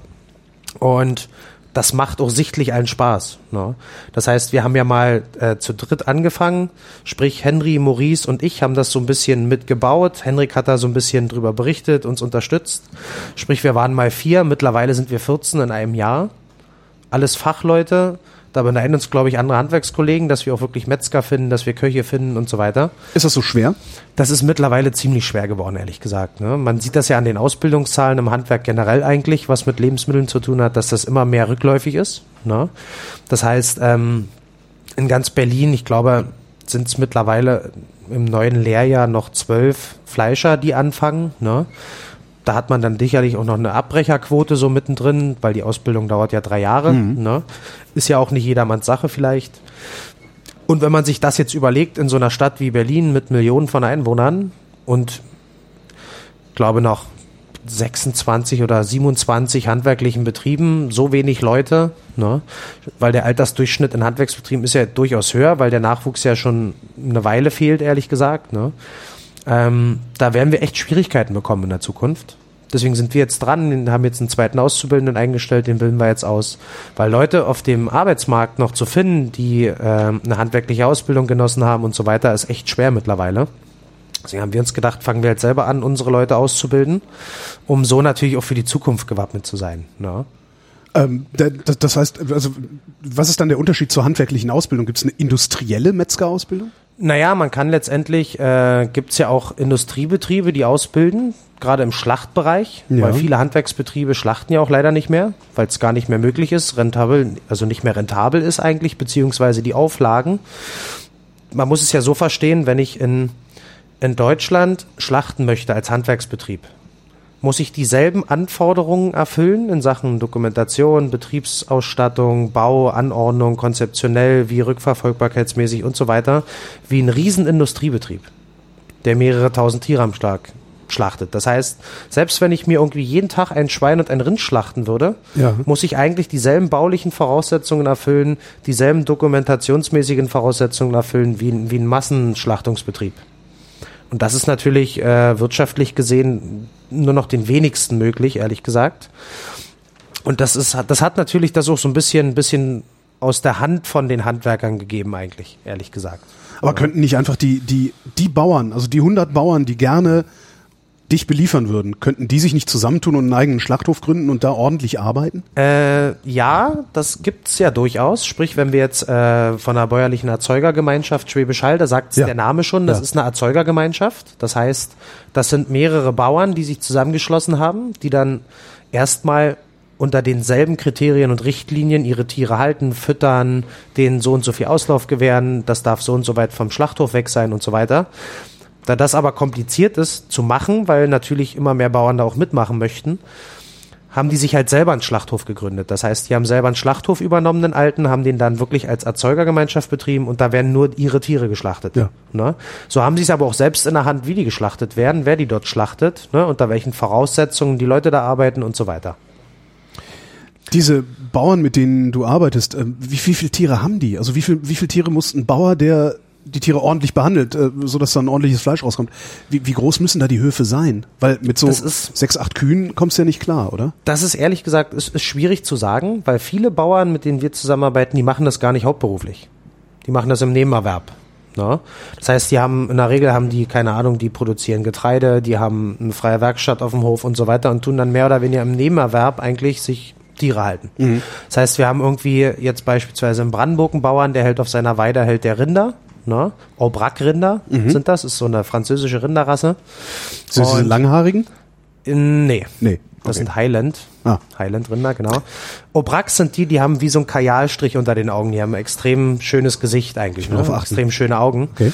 Und da ist es so, dass die quasi, äh, er macht das auch, er arbeitet eigentlich in Berlin, er arbeitet äh, als Geschäftsführer einer Firma und so weiter, hat aber eben dort Länderei, hat eine große Wiese mit Wald etc., ist halt leidenschaftlicher Jäger und hat sich da halt eine kleine Herde aufgebaut und hat mittlerweile 30 Tiere, eine Mutterkuhherde im Prinzip und was ganz Besonderes vielleicht noch in dem Fall, der hat jetzt auch angefangen, sogenannten Kugelschuss durchzusetzen. Sprich, der übliche Weg ist ja, oder der eigentlich auch gute Weg ist, ich bin in der Nähe von einem Schlachthof, ich habe nur ein, zwei Kilometer bis dorthin, kann die Tiere dahin bringen, ganz kurzer Transportweg, wenig Stress für die Tiere und so weiter. Diese Stufe, aber selbst diese hat er nochmal im Prinzip eigentlich vernichtet daraus, aus diesem Prozess, sondern er schießt halt die Tiere, er ist halt wirklich Jäger, mit Jagdschein etc. geprüft und schießt die Tiere auf der Weide. Ja. Also ähnlich wie, wie ein Reh im Wald, wenn ich jagen gehe, schießt er halt die Tiere auf der Weide. Es gibt überhaupt keinen Stress. Ne? Das Tier muss gar nicht transportiert werden. Auch, auch für die anderen gibt's keinen Stress? Also weil wenn Auch neben mir einer erschossen wird, fände ich das irgendwie- Ja, das, das macht man ja im Prinzip nicht, sondern wenn man jetzt wenige Tiere hat, dann beschäftigt man sich mit denen. Das heißt, äh, da gibt es ein gewisses Vertrauensverhältnis und dann tut man letztendlich so ein Tier so ein bisschen aussondern. Das folgt dir ja letztendlich. Das Stimmt. Ne? Und das macht man jetzt nicht direkt neben einem anderen Tier, darf man auch gar nicht. Man könnte ja das andere Tier damit irgendwie noch verletzen, wenn das umfällt und so und das, das wäre dann auch wieder nicht schön. Ne? Das heißt, da wird man dann wirklich Tiere einzeln aussondern und dann ist es halt wie, wie bei der ganz normalen Jagd im Prinzip, wird das Tier getötet, dann in Schlachthof gebracht. Ne? Aber da entfällt komplett der Stress. Ne? Komplett der Stress, komplett irgendwie das, was passieren kann beim Transport, ne? irgendwie ein Ruckel, zack, Knöchel gebrochen und so, unmöglich. Ne? War lange verboten, weil es ja auch, ähm, es gibt ja gewisse Schlachtverordnungen, wo halt festgeschrieben ist, wann ein Tier letztendlich äh, ausgeblutet sein muss, welche Temperatur das nach drei Stunden nach, nach Okay. der Schlachtung haben muss und so weiter. Das ist echt penibel geregelt. Und das war ja immer recht schwierig, weil wie kriege ich das Tier jetzt auf hygienischem Wege auch letztendlich von der Wiese in den Schlachthof? Naja, wenn es zwei Kilometer entfernt ist, dann Wenn der ist das ja kein Zeitproblem, nicht oder? so weit weg ist, dann ist es überhaupt kein Zeitproblem, aber das ist natürlich jetzt ein sehr positiver Faktor bei Ja. ihm dort. Hat man ja nicht immer. Das heißt, im Moment ist das echt so, acht bis zehn Kilometer geht das. Da kriege ich das hin. Alles, was drüber hinaus ist, ist auch wieder schwierig. Ja. Wenn ich jetzt eine Weide mit 30 Tieren habe, wie mache ich das denn nebenbei? Also brauchen die, kümmern die sich um sich selbst? Die leben extensiv. So ist es. Also der Meter ab und zu mäht er die Weiden halt natürlich, dann wird das irgendwie, ähm, letztendlich wird das Gras, das Heu dann halt getrocknet, dann wird das ab und zu mal zugefüttert, gerade im Winter und so weiter. Kommt ein bisschen Getreideschrot vom Bauern nebenan, was er so abkauft, ne? Wird halt zugefüttert, aber ansonsten leben die extensiv, also das heißt eigentlich auf sich allein gestellt, mehr oder weniger. Kommt ab und an halt ein Tierarzt vorbei, kontrolliert die Herde, ob da alles schick ist, wenn irgendein Tier mal krank ist und so weiter, ne? Aber ansonsten vielleicht noch das Wasserangebot, was man schaffen muss. Also gerade Kühe trinken halt viel, 30, 40 Liter am Tag. Ne? im Sommer, wenn es sein muss. Ja, aber da stehen auch diese großen Zink-Container. Diese äh, immer großen dem, äh, Zink- oder Steingut-Container, die dann halt öfter gefüllt werden müssen. Aber letztendlich, wenn man jetzt Tiere extensiv hält, brauchen die gar nicht so viel Pflege. Ne? Sondern so ein Tier ist es ja eigentlich gewohnt, sich zu ernähren, zu trinken etc. Mhm. Das braucht halt nur das Angebot. Ne? Wie viel Kilo Fleisch kommt aus so einem Rind? Das ist unterschiedlich, hängt von der Größe ab. Das ist wie bei Menschen. Ne? Also ich meine, ich wieg äh, 70 Kilo Ich wieg, und du äh, wiegst vielleicht 80. Ja, weißt eher du? 120, aber bei mir kommt auch nicht so viel mehr Fleisch raus, glaube ich. Nein, nein, aber letztendlich, das ist tatsächlich von der Rasse, vom Alter, Ja. ne, von der Fütterung und so weiter abhängig. Also kann man eigentlich schwierig sagen. Es gibt halt, es gibt Tiere, die wiegen lebend nur 300 Kilo, es gibt welche, die wiegen über 1000 Kilo. Weißt du?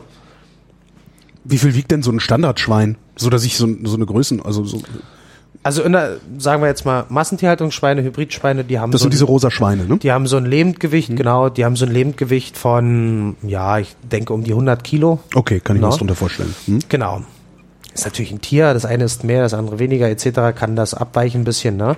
Wenn ich jetzt ein älteres Tier habe, so wie unsere Schweine, die halt ein Jahr letztendlich alt geworden sind oder älter, wiegt dann auch mal 150, 160 Kilo durchaus, ne? Und deswegen davon Standard jetzt zu sprechen, ist vielleicht schwierig. Aber die Sache ist halt, umso größer ein Tier, umso älter ist es natürlich, ne, in der Regel. Und was ja erstmal schon positiv ist. Wird das irgendwann zu alt? Also wird das irgendwann ungenießbar? Nee, gar nicht. Absolut nicht. Im Gegenteil, es wird besser. Ne? Also man hört ja jetzt öfter auch mal davon, dass man wirklich, oder wir hatten es bei uns jetzt auch schon gehabt, dass wir eine 14 Jahre alte Kuh geschlachtet haben. Ne? 14 Jahre ist sehr unüblich. In Deutschland ist ja eher so dieses, dieses Jungbullenfleisch gehypt, warum auch immer. Ne? Das sind halt so 12 bis, bis 24 Jahre alte Monate, Entschuldigung, 24 Monate alte Tiere. Ja. Die sind halt noch recht jung. Das ist ja ähnlich wie Kalb und Lamm. Aber dann sind ja die auch ziemlich klein, dann verdienst du doch gar nicht so viel damit. Die sind? Also erstmal wenn- noch, je nachdem aus welcher Form der Haltung die kommen, sind die klein oder groß. Also ich sag mal, so ein, so ein jetzt tatsächlich mit Kraftfutter etc. gefütterter Jungbulle, der wiegt mehr als ein extensiv gehaltenes Rind nach fünf Jahren. Okay. Weißt du? Und die Sache ist halt, die sind halt recht jung, die sind intensiv gemästet, ähnlich wie ich bei den Schweinen erklärt habe, nach sechs Monaten. Das schmeckt nach ganz wenig. Ne? Es hat einen sehr hohen Wasseranteil, der nicht wirklich fest gebunden ist im Muskel. Das heißt, das Aroma ist eigentlich kaum ausgeprägt, weil das Tier so jung ist. Das heißt, kann man noch besser erklären am Beispiel des Kalbes. Ein Kalb, ein junges Tier halt im Endeffekt, hat ja einen ganz weichen Muskel, ohne Geschmack, ohne alles eigentlich im Prinzip. Deswegen auch keine Farbe. Deswegen ist ja Kalb so hell. Kalb sieht eigentlich aus wie Schweinefleisch, wenn Ja. es erst sechs Monate alt ist, das Tier. Darum funktioniert Wiener Schnitzel mit Schweinefleisch ja auch so gut, weil es keiner sieht. wie eine Art. Wiener Art, genau. Aber sieht halt keiner den Unterschied. Ich Es meine, sieht halt keiner den Unterschied und das Aroma von Kalb ist so, ist so gering, ehrlich gesagt. Also diese Ausprägung davon, dass es auch viele wahrscheinlich gar nicht unterscheiden könnten, ob ich jetzt ein Kalb oder ein Schweineschnitzel da vor mir habe. Weißt du? Würdest du einen Schweineschnitzel oder einen Kalbschnitzel nehmen? Ich esse relativ, ehrlich gesagt, oder was heißt relativ, ich esse gar kein Kalb, ehrlich gesagt. Okay. Weil mir fehlt der Geschmack halt. Ja. Erstmal ist das letztendlich, finde ich, eine unwirtschaftliche Sache für den Landwirt, ein Kalb zu schlachten, ehrlich gesagt. Kaum Gewicht, kaum Alter erreicht, sicherlich nicht lange gefüttert und so weiter.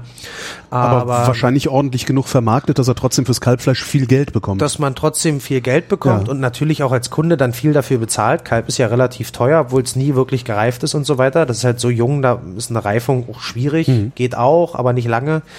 Aber mir fehlt halt komplett der Geschmack. Und vor allem, das muss man auch dazu sagen, ein Kalb wird ja, gerade die Milchkälber, die es gibt, die werden ja noch von ihrer Mutter gesäugt. Und jetzt irgendwie, das finde ich moralisch ganz schwierig, irgendwie der, der Mutter das Kalb, was gesäugt wird, ihr Baby wegnehmen, schlachten.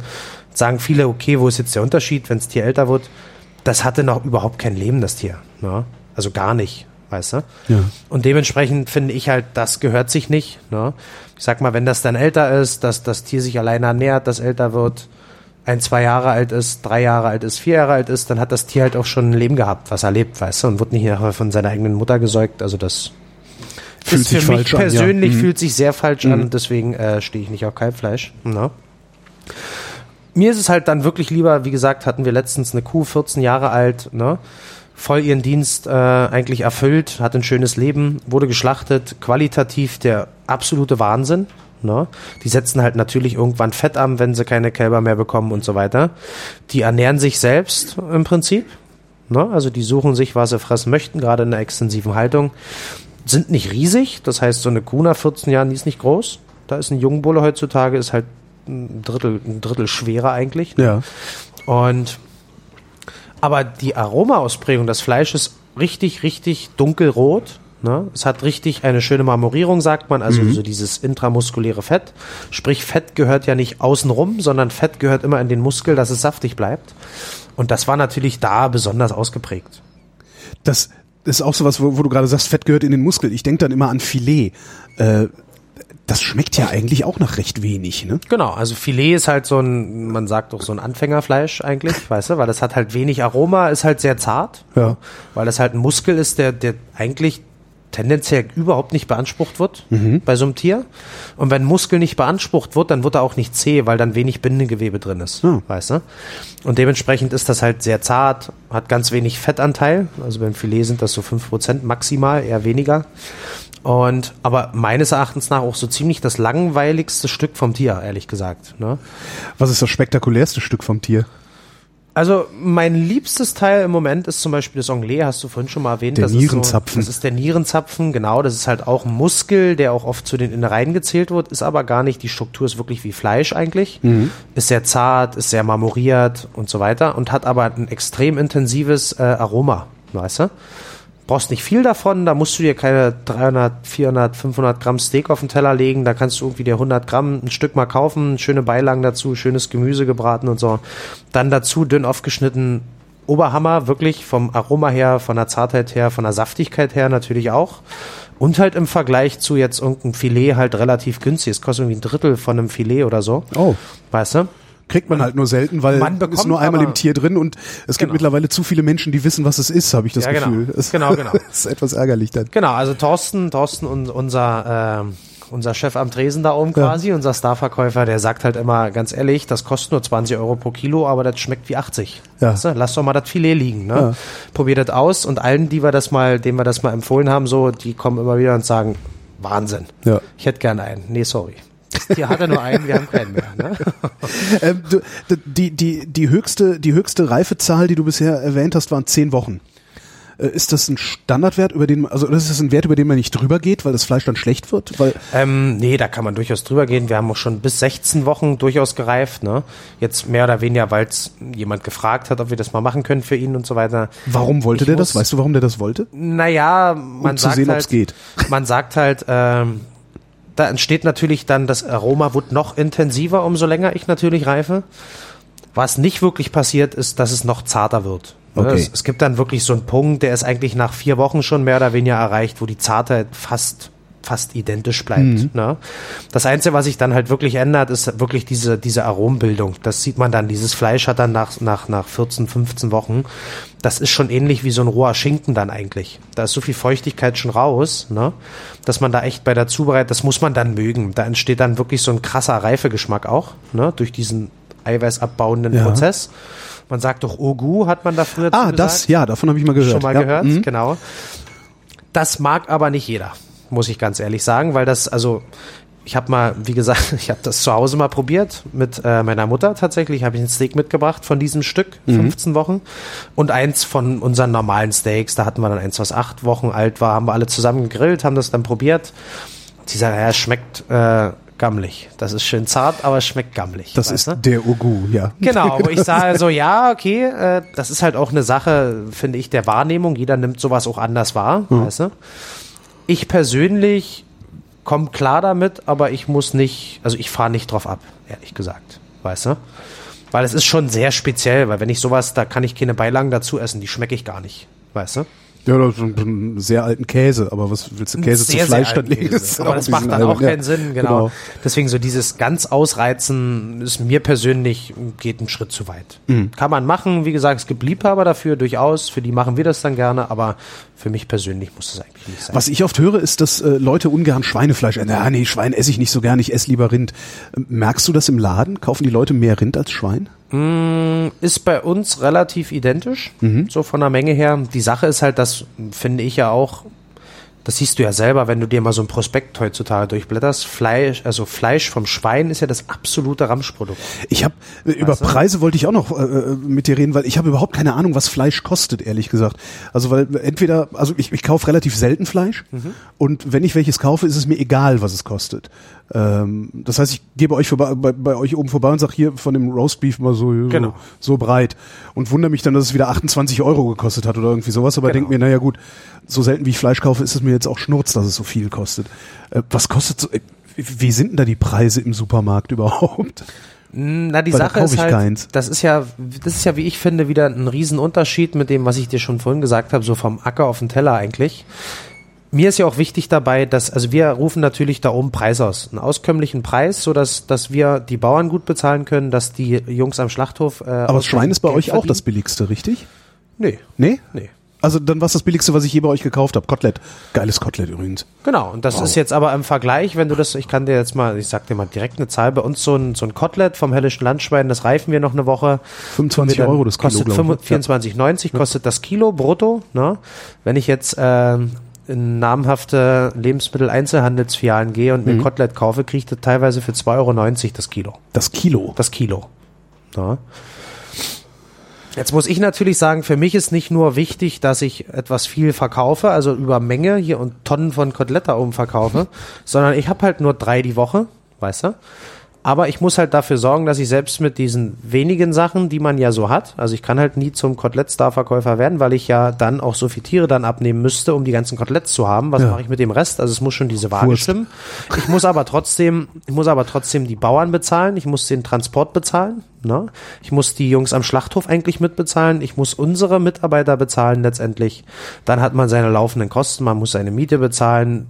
Wir sind da ein bisschen auch von den Betriebskosten, selbst Strom, Heizung etc. sind wir da voll ökologisch unterwegs. Das kostet auch ein bisschen mehr. Das heißt, dieser Preis muss halt dieses alles abdecken.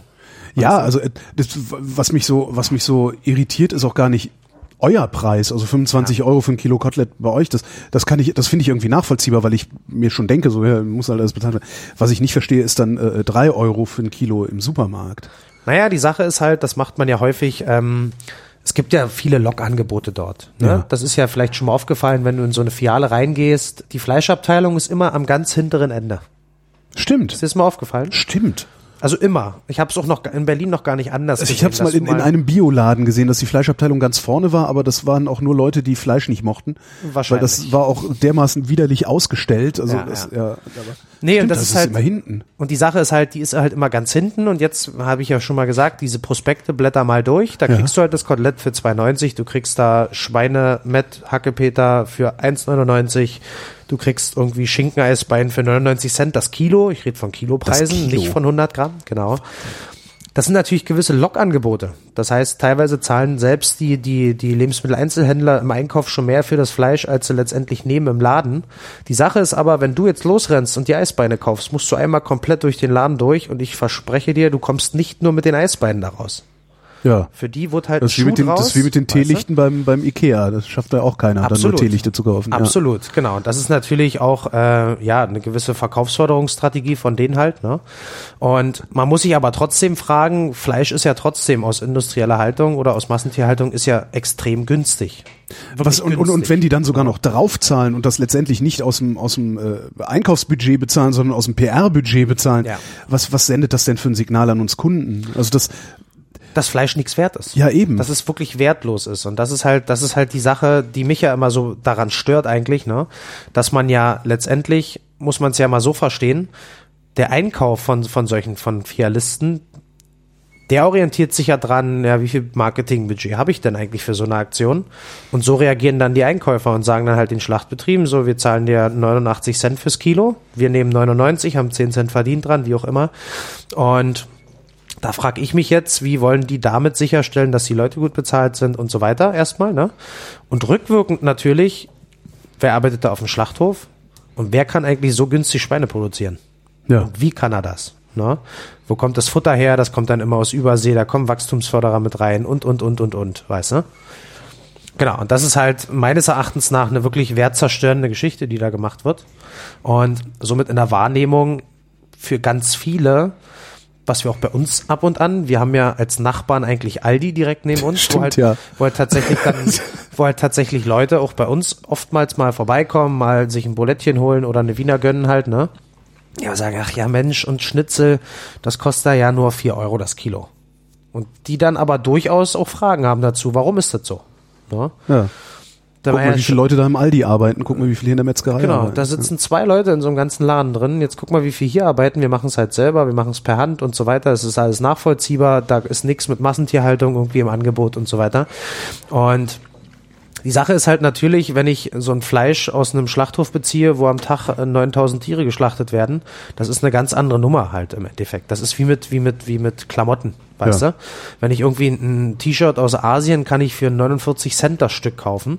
Wenn ich jetzt eins aus, aus, aus, aus fairer Baumwollwirtschaft etc. unter guten sozialen Bedingungen genäht wurde, etc., dann kostet das halt niemals 49 Cent. ja, dann kostet Weißt das 20. Genau, und das Ding ist ja, und da sagen sich jetzt viele, ja, aber wenn ich jetzt irgendwie was Vernünftiges kaufe, ändere ich ja an den Bedingungen sowieso nichts. Das Problem ist, das sagen dann irgendwie leider alle und dann wird sich auch tatsächlich nie was ändern, weißt du? Ich glaube, da macht es echt im kleinteiligen Sinn, mal drüber nachzudenken, ähm, wie stelle ich mir denn meine eigenen sozialen Bedingungen vor, weißt du? Kann ich denn mit, äh, mit einem Monatslohn von 400 Euro, könnte ich denn leben hier in Berlin? Wäre das möglich? Nee, absolut nicht, oder? Ja. Wenn ich, Naja, klar, es ist dann möglich, wenn du billiges Fleisch kaufst. ne? Also das, Es ist dann das, ist, möglich- das ist ja der Witz an der Sache letztendlich, dass du, du kannst den Leuten wenig Gehalt zahlen, äh, weil sie können ja billig Fleisch im Discounter kaufen. Das- Genau, aber das ist ja eigentlich eine sehr negativ behaftete Spirale nach unten meines ja, Erachtens, ja. weil es wird ja, Ja. immer schlimmer. Ja. Weißt du? Ich bin ja auch mal nach Berlin gezogen vor mittlerweile ist es zehn Jahre her. Mhm. Ne? Und ich habe ja selber mitbekommen, wie sich das hier entwickelt hat. Also was ich jetzt für meine Wohnung zahle und so weiter. Bin zweimal umgezogen zwischendurch. Ja. Was ich mittlerweile für für für äh, ein Ticket für die öffentlichen Verkehrsmittel bezahle und so weiter. Das steigt ja die ganze Zeit. Ja. Ne? Der Preis aber von den Lebensmitteln, der sinkt die ganze Zeit. Ne? Obwohl die ganzen Lebenshaltungskosten sich ja eigentlich nach oben entwickeln. Jetzt muss man natürlich gucken, wie sieht's mit den Löhnen aus? Mein Lebensstandard steigt. Ich habe immer das neueste Telefon, ich habe immer eine geile Wohnung, ich habe irgendwie, äh, weißt du, coole Klamotten an. Aber wo spare ich? Ich spare beim Essen. Ja, das, was mich gesund hält oder letztendlich äh, eigentlich am Leben hält, ne? die Ernährung. Da fange ich an zu sparen und das ist für mich so unnachvollziehbar. Und immer wenn du mal mit jemandem sprichst, der dir sagt, hey, jetzt ganz ehrlich, so ein Schnitzel für vier Euro, nee, das ist mir viel zu teuer. Der hat dann garantiert eine teure Uhr am Handgelenk, der hat das neueste iPhone in der Hand für 1000 Euro und so weiter. Und ich sage mir, Mensch, okay, dann du setzt deine Gesundheit aufs Spiel, du frisst Hormone, du frisst Antibiotika mit deinem Essen, nimmst du zu dir im Endeffekt. Und ist dir das so unwichtig? Na, er sagt, ja, jetzt im Moment schon. Ja, er merkt's ja nicht. ne? Das Er merkt's ja die, nicht die Probleme, unmittelbar. Das die halt Probleme, die die Problem. Antibiotika im Essen machen, äh, die kommen ja erst, wenn du eine Infektion hast und Die äh, die. Medikamente nicht mehr helfen. Wenn du irgendwann eine schwere Lungenentzündung hast und im Krankenhaus liegst und irgendwie das 30. Antibiotika irgendwie nicht anschlägt bei dir, dann denkst du mal plötzlich drüber nach. Ne? Aber wie kriegst du diese, wie kriegst du das Bewusstsein in die Leute? Also was, was, was hat, was macht mein Gehirn richtig? Was macht mein Gehirn richtig? Wie meinst du das? Also was, was ich mach's ja, ich mach's ja, in, ich, also an, Anführungszeichen mache ich gerade, ich mach's ja richtig, zumindest was meinen Fleischkonsum angeht. Ähm, wie kriegt man das, also wie ist das in meinen Kopf gekommen? Durch einfaches Nachdenken? Das reicht ja anscheinend nicht.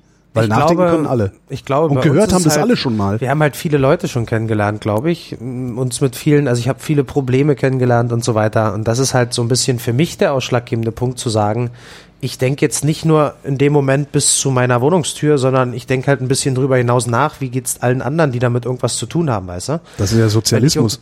Wenn ich, wenn ich irgendwie, wenn ich, wenn ich in den Schlachthof fahre und mit, mit einem Schlachtermeister rede, ne, unterhältst du dich natürlich drüber, was verdienen denn deine Leute, was verdient er denn, du unterhältst dich da. Und mir ist es doch nicht nur wichtig, dass ich meine Leute gut bezahlen kann, sondern dass alle anderen Leute, die da irgendwie mit zu tun haben, davon wirklich auskömmlich leben können. Ne? Ja. Und das ist für mich so ein Punkt, wo ich mir dann die Frage stelle, wenn ich jetzt in einem, in einem, in einem Einzelhandelsmarkt stehe, wenn ich das jetzt kaufe, unterstütze ich genau das Gegenteilige von dem, was ich mir für alle Menschen vorstelle eigentlich, weißt du? Ein auskömmliches Leben, ein gutes Einkommen, eine Wohnung, ein Dach über dem Kopf halt, weißt du? Und deswegen ist es für mich so ein extrem, ja, so ein moralischer Punkt, wo ich dann persönlich sage, nee, da lass ich die Finger von, weil das will ich nie unterstützen. Und das erkläre ich natürlich auch allen anderen, die mich danach fragen halt, weißt du? Mhm. Warum ich das halt nicht mache. Ja. Denkst du, dass wir irgendwann dahin kommen? Ich glaube nicht, dass du das denkst. Also das ist auch nur, was man hoffen kann, dass wir irgendwann dahin kommen, dass die Leute tatsächlich, wenn sie Fleisch wollen, zum ordentlichen Metzger gehen und nicht mehr ins Kühlregal greifen? Ich Weil glaube, das massenproduzierte Zeug, das wird, das wird ja immer, das wird ja immer äh, schmutzige Massenware sein, die da im Kühlregal liegt. Das wird sich ja wahrscheinlich nie ändern, oder? glaube, ja, zumindest nicht kurzfristig, glaube ich. Ja. Weißt du? Ähm, ich denke, der Trend geht in die richtige Richtung im Moment. Ich sehe das ja auch bei uns so. Ganz viele Kollegen aus Deutschland und so weiter haben sich bei uns auch gemeldet oder waren auch bei uns, haben uns besucht. Und es gibt immer mehr so, so Freigeister, die sich trauen, junge Metzger, die sagen so, Mensch, ich mache jetzt auch was. Ne? Ich mache jetzt was in Hamburg, ich mache jetzt was in München und so weiter. Das ist ja eigentlich unser Ziel. Ich habe gar nicht vor, dass wir irgendwann in München eine Filiale eröffnen. Mir ist viel wichtiger, dass, dass wir im Prinzip so ein bisschen die Basis dafür schaffen und zeigen, dass es wirklich noch klappen kann heutzutage, eigentlich so was Verrücktes zu machen wie eine Metzgerei, wo eigentlich alle zumachen, machen wir ihn auf. Eigentlich total blöd, theoretisch. Dass es eben funktioniert und sich andere wieder trauen. Dass das Angebot wieder da ist. Dass man wirklich die Möglichkeit auch wieder bekommt, überall ähm, tatsächlich seinen Schlachter auch aufzusuchen, weil der Gedanke ist ja erstmal, der ist ja erstmal edel. Ich gehe so zu meinem Metzger, der macht das selber. Wenn aber keiner mehr da ist, dann kann ich noch so schöne Gedanken mehr machen. Er ist halt nicht da. Ne? Und deswegen ist das auch so ein, so, ein, so ein Weg von unserem Handwerk aus zu sagen, wir müssen halt einfach wieder mehr werden. Weißt du? Mehr, die da dahinter stehen, die hinter dieser Transparenz stehen, die hinter tatsächlich guter Tierhaltung stehen, die auch an soziale Gesichtspunkte denken und nicht nur an sich, weißt du? Und dann glaube ich schon, dass man das in der Zukunft in die positive Richtung bewegen kann, durchaus. Musst du dich eigentlich auch mit Tierschützern auseinandersetzen? Also Metzger sind ja, glaube ich, bei Tierschützern nicht unbedingt beliebt, oder? Nee, natürlich nicht. Die Sache ist halt, ähm, es wird halt, es wird halt normalerweise in, in Deutschland, in Europa wird Fleisch gegessen. Ja. Punkt. Viel zu viel, da sind wir uns auch, glaube ich, alle, also zumindest unter Handwerkern einig, es wird viel zu viel Fleisch gegessen. Und das Schlimme ist, davon auch 95 Prozent aus wirklich fürchterlicher Haltung, ne, fürchterlich produziert, fürchterlich gehalten, mit komischem Zeug gefüttert und so weiter. Also eher wirklich negativ behaftet. Ja. Und ich glaube, wenn man diesen gesamten Fleischkonsum schafft, erstmal zu reduzieren um die Hälfte, dafür aber eben auf die Haltung zu achten, ne? auf die sozialen Gesichtspunkte zu achten, auf Transportwege, auf Tierwohl zu achten und so weiter, dann glaube ich, ist das eine Entwicklung in die richtige Richtung und deswegen sicherlich diskutiert man da manchmal, wobei da muss man auch wieder unterscheiden. Es gibt da so tatsächlich, ja, ich sag mal, Ersatzreligionen, da braucht man nicht diskutieren, ganz Nee, ehrlich. ja, da gibt es zwei ja. Standpunkte und da, da wird man nie irgendwie einen gemeinsamen ähnlichen Nenner finden. Aber grundsätzlich haben wir halt hier zum Beispiel bei uns schon oft die Situation gehabt, dass halt wirklich Leute zu uns kommen, die sagen, Mensch, ich habe echt jetzt fünf Jahre lang kein Fleisch angerührt, weil der Skandal da, der Skandal da, dann ist hier irgendwas im Schlachthof abgebrannt, fürchterliche Haltung, dann habe ich da die Bilder gesehen, dann habe ich da, wie sie die Tiere quälen gesehen und so weiter, was für mich ja total nachvollziehbar ist. Ne, da würde ich auch. Ja. Also ich habe auch zwei Jahre mich vegetarisch ernährt, durchaus. Ne? Und- Obwohl du als Metzger gearbeitet hast. Obwohl ich als Metzger schon gearbeitet habe, genau, da war ich aber eben ein bisschen unterwegs, um ein bisschen betriebswirtschaftlich was zu lernen, habe da Okay. auch in anderen Betrieben, die jetzt nicht meinen moralischen Vorstellungen entsprechen, Mhm. eben mit reingeschaut und so weiter. Ohne das jetzt äh, von mir persönlich auch schlecht zu machen, aber da habe ich halt dann selber auch drauf verzichtet. Da war bei mir halt auch nichts in der Nähe, kein Handwerksmetzger, wo ich hätte überhaupt was einkaufen können, also habe ich es halt gelassen, weißt du?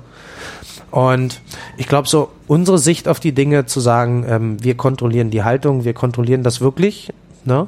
Bei uns ist es halt nicht ein Marketingversprechen, dass wir irgendwo, ja, hier äh, ihre freundliche Fachfleischerei im Lebensmitteleinzelhandel, wo ich irgendwie ein schönes Branding und ein Haus auf der Wiese raufmale, Ja. sondern wir sind da halt wirklich, das ist halt unser Versprechen dran, das macht uns glaubwürdig. Ne?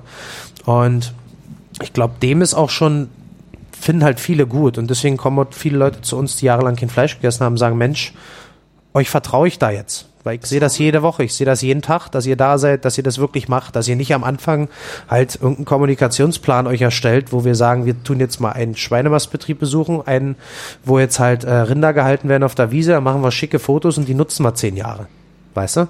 So funktioniert's gar nicht, ne? Weil wenn ich auf so einem Hof bin, kann mir ja die, dieser eine Hof kann mich ja gar nicht jede Woche beliefern. Deswegen haben wir ja so viele, mittlerweile so viele Bauern da als Partner, dass wir halt da mittlerweile von über 40 Höfen sind es jetzt im Moment auch wirklich dann noch mal Tiere bekommen. Wie viele Tiere bekommst du in der Woche? Wir haben jetzt, das ist natürlich unterschiedlich, Klar. Winter, Sommer und so ein bisschen, aber wir haben jetzt in der Regel tun wir ein bis zwei ganze Rinder in der Woche und zwei bis drei Schweine in der Woche. Hühner? Macht ihr sowas auch? Hühner machen wir auch, wobei relativ wenig, weil bei Hühnern ist es haltungsmäßig selbst in Deutschland noch schwierig, gutes Hühnerfleisch zu bekommen aus guter Haltung. Darum ne? ist es so teuer. Also weil selbst wenn man im so Bio-Supermarkt teuer. ein gutes Huhn kauft, da kostet Kilo 40 Euro oder irgendwie sowas auch. Genau, das ist, das ist durchaus, Ja. durchaus der Haltung auch geschuldet. Ah, okay. Ne? Und auch der Fütterung letztendlich. Und dementsprechend, da haben wir so zwei, drei Hühnersorten, die sind eben überwiegend regional, Mhm. kommen halt auch von einem, von einem, äh, von einem Biobauern, der eigentlich so mehr oder weniger Eier produziert, Bio-Eier produziert, aber gleichzeitig mit mobilen Stallungen halt letztendlich auch äh, Hühnchen letztendlich dann hält bei sich. Und die werden halt wesentlich älter. Der Futterverbrauch ist viel höher, weil es halt kein Kraftfutter angereichert mit sonst da was für Protein ist. Und dementsprechend ist so ein Huhn natürlich auch wesentlich viel teurer, ehrlich gesagt. Ne? Standardmäßig, hast vielleicht auch schon gesehen, kannst ja irgendwie das Kilo Huhn für 1,49 Euro kaufen. Ja, geht. Das ist dann auch sogar Brust schon, ne? Also, Das, also Brust für 2,49 Euro. Okay. Ja. Und das ist natürlich aus gut, das ist unmöglich, das ist wirklich unmöglich, dass sowas aus guter tiergerechter Haltung kommt. Also es geht nicht. Selbst wenn ich da noch so ein schönes Branding ranmache ne, und einen Bauernhof abbilde, das ist unmöglich. Ne?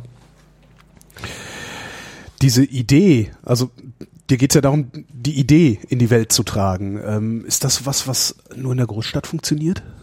Oder kann man sowas auch ins, in, in die Fläche bringen? Ich glaube, in der Großstadt kann sowas beginnen. Weißt du? Ich bin ganz realistisch, solch, was wir jetzt gemacht haben, in der Größe, ne, mit dem Ansatz und so weiter, jetzt in einer ländlichen Gegend zu versuchen, das wäre blauäugig gewesen, hätte wahrscheinlich nicht so funktioniert, denke ich. Aber ich glaube, man kann hier in der Großstadt, kann man vielleicht die Vorarbeit dafür leisten, dass es irgendwann auch in der ländlichen Gegend ankommt, weißt du?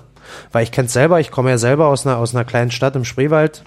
Vor, äh, vor fünf Jahren gab es da nicht einen einzigen Bioartikel in keinem Lebensmitteleinzelhändler. Gab es nicht. Ja. Nicht einen. Ne? Gab es vielleicht, das Einzige, was es vielleicht gab, war so Biomehl und Öl. So, das war das allereins. Also das erste doch, was ich dort gesehen habe. Mittlerweile kriegst du selbst in so einer Kleinstadt bei uns, wir haben jetzt da insgesamt mit den ganzen Dörfern drumherum 18.000 Einwohner gerade mal, kriegst du Biofleisch, du kriegst Bio-Joghurt, Biomilch. Also wirklich dieses ganze Biosortiment kommt schon an. Du kriegst mittlerweile immer mehr regionale Produkte von Ölmühlen aus der Umgebung und so weiter. Das war vor fünf Jahren, hat das keinen interessiert. Da haben die ganzen Ölmühlen in der Umgebung, die haben das irgendwie an der Großmühle verkauft. Und das wurde dann irgendeine Blindabfüllung, eine Mischung für was auch immer für einen Hersteller halt, weißt du? Und mittlerweile ist das aber auch schon angekommen, durchaus. Ne? Es dauert da wahrscheinlich zehn Jahre länger als in so einer Großstadt. Das ist ja dann schon immer der, Un- äh, der Unterschied zwischen der Stadt und dem Land gewesen, dass in der Stadt äh, einfach eine viel größere Dynamik ist. Äh, Genau. Das, das, das kennen wir ja schon. Und deswegen glaube ich schon, und das sehe ich jetzt auch bei vielen Kollegen, die uns besuchen, uns kommen natürlich auch viele Kollegen vom Land, die wirklich in einem, in einem 800 Einwohner Dorf eine Metzgerei noch haben, die einzige, weißt du? Auch die kommen uns besuchen, den sag ich natürlich und die selber sagen es auch, so ganz ehrlich, bei uns wird es nicht funktionieren. Ich, stimmt, wird auch nicht jetzt funktionieren, auch wahrscheinlich die nächsten drei, vier Jahre nicht, aber wenn es dann auch noch strukturschwach ist, die Leute wenig Genau. Einkommen haben, dann ja. Genau, wobei das ja natürlich, das ist ja auch, man muss ja da auch ein bisschen umdenken. Natürlich ist in Berlin-Kreuzberg ist eine Miete, eine Gewerbemiete wahrscheinlich fünfmal so hoch als in einer strukturschwachen Dorfgegend im Endeffekt. Das heißt, auf dem Dorf könnte ja dein Fleisch nochmal 20 Prozent billiger verkaufen. Mit Sicherheit, Okay. weißt du? Das heißt, das ist dann eh wieder so die, Ja. das ist ja dann schon ein großer Unterschied, ehrlich gesagt. Ne? Und andersrum ist ja auch die Kaufkraft dann durchaus eine andere. Ja. Weißt du? Und dementsprechend glaube ich schon, dass es da nicht mehr so lange dauert, bis sowas auch in der ländlichen Gegend ankommen kann, glaube ich. Denkst du, dass das nur ein Hype ist, äh, der irgendwann aufhört? Dass die Leute irgendwann wieder aufhören, ähm, bei dir Fleisch zu kaufen und wieder in Aldi nebenan gehen? Ähm, ich glaube, Also das die ist Sorge ist ja schon da, dass es so gerade so eine Mode ist. Ne? Ernährung ist ja gerade so eine so eine- Mode und so ein, so ein Ding, womit man sich dann auch von der Unterschicht abgrenzen kann und sowas. Ne? Ich gebe viel Geld für mein Essen aus. Ja. Heißt ja auch gleichzeitig, ich bin was Besseres als du. Ja, mh, ja gut, ich glaube, das kommt auf den Charakter desjenigen an, der das, der das so macht. Ähm, ich glaube, ein Trend ist es, aber ich glaube, der Trend, der geht halt in die Zukunft. Ja. Weißt du, ich glaube nicht, dass der sich irgendwann auflösen wird. Sicherlich äh, haben wir jetzt natürlich im Moment. Aber wir waren da doch schon mal. Also ist ja jetzt nicht so, dass vor 50 Jahren nicht im Grunde genau so Fleisch produziert und verarbeitet wurde, wie du das heute machst. Ne, genau, das ist ja durchaus so. Die Frage ist halt, wie ist man davon eigentlich weggekommen? Warum, warum gibt's das nicht mehr? Warum was, hat man, was hat man da verschlafen eigentlich in der Entwicklung? Ja. Weißt du?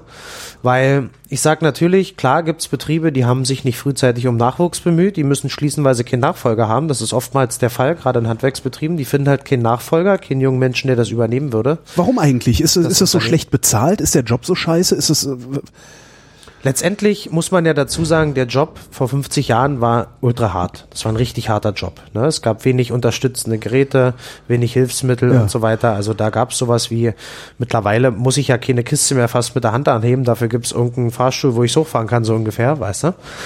Und es war halt eine andere Zeit, somit auch natürlich körperlich viel anstrengender, muss man schon sagen. Und die Betriebe waren natürlich anders aufgestellt. Ganz ehrlich, wenn ich irgendwie vor 50 Jahren im Schlachthof gearbeitet habe, da gab es keine Heizung im Winter. Ja. Da habe ich eben bei Minusgraden gestanden, da zwölf Stunden geackert, weißt du? Und da haben sich ja natürlich die Arbeitsbedingungen haben sich ja extrem geändert. Mittlerweile ist unser Beruf ist sehr vereinfacht worden. Klar muss ich stehen den ganzen Tag und so weiter, ne? Arbeite viel mit den Händen, wenig im Sitzen und so weiter. Aber grundsätzlich die Bedingungen, mittlerweile arbeiten noch Metzger nur acht Stunden, haben ihre sechs Wochen Urlaub im Jahr, verdienen mittlerweile ganz gut. Müssen sie natürlich auch, weil wenn ich jetzt noch schlecht bezahlen würde und schon keinen Nachwuchs habe, Ja. dann würde ich auch nie welchen finden, ehrlich gesagt. Deswegen ähm, sehe ich mich da immer so ein bisschen persönlich, wie sich das entwickelt hat. Ich bin auch mal nach Berlin gekommen und habe relativ wenig Geld verdient. Ist aber eben auch zehn Jahre her, da ging das noch so ungefähr. Hat sich dann aber auch echt weiterentwickelt. Natürlich mit der Berufserfahrung steigt natürlich irgendwann auch dein Lohn. Es gibt viele, viele Berufe oder viele Funktionen, auch als Handwerksmetzger, wo man natürlich immer mehr Verantwortung übernehmen kann und so weiter.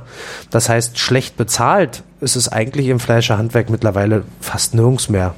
Also ich habe selten davon gehört, ehrlich gesagt.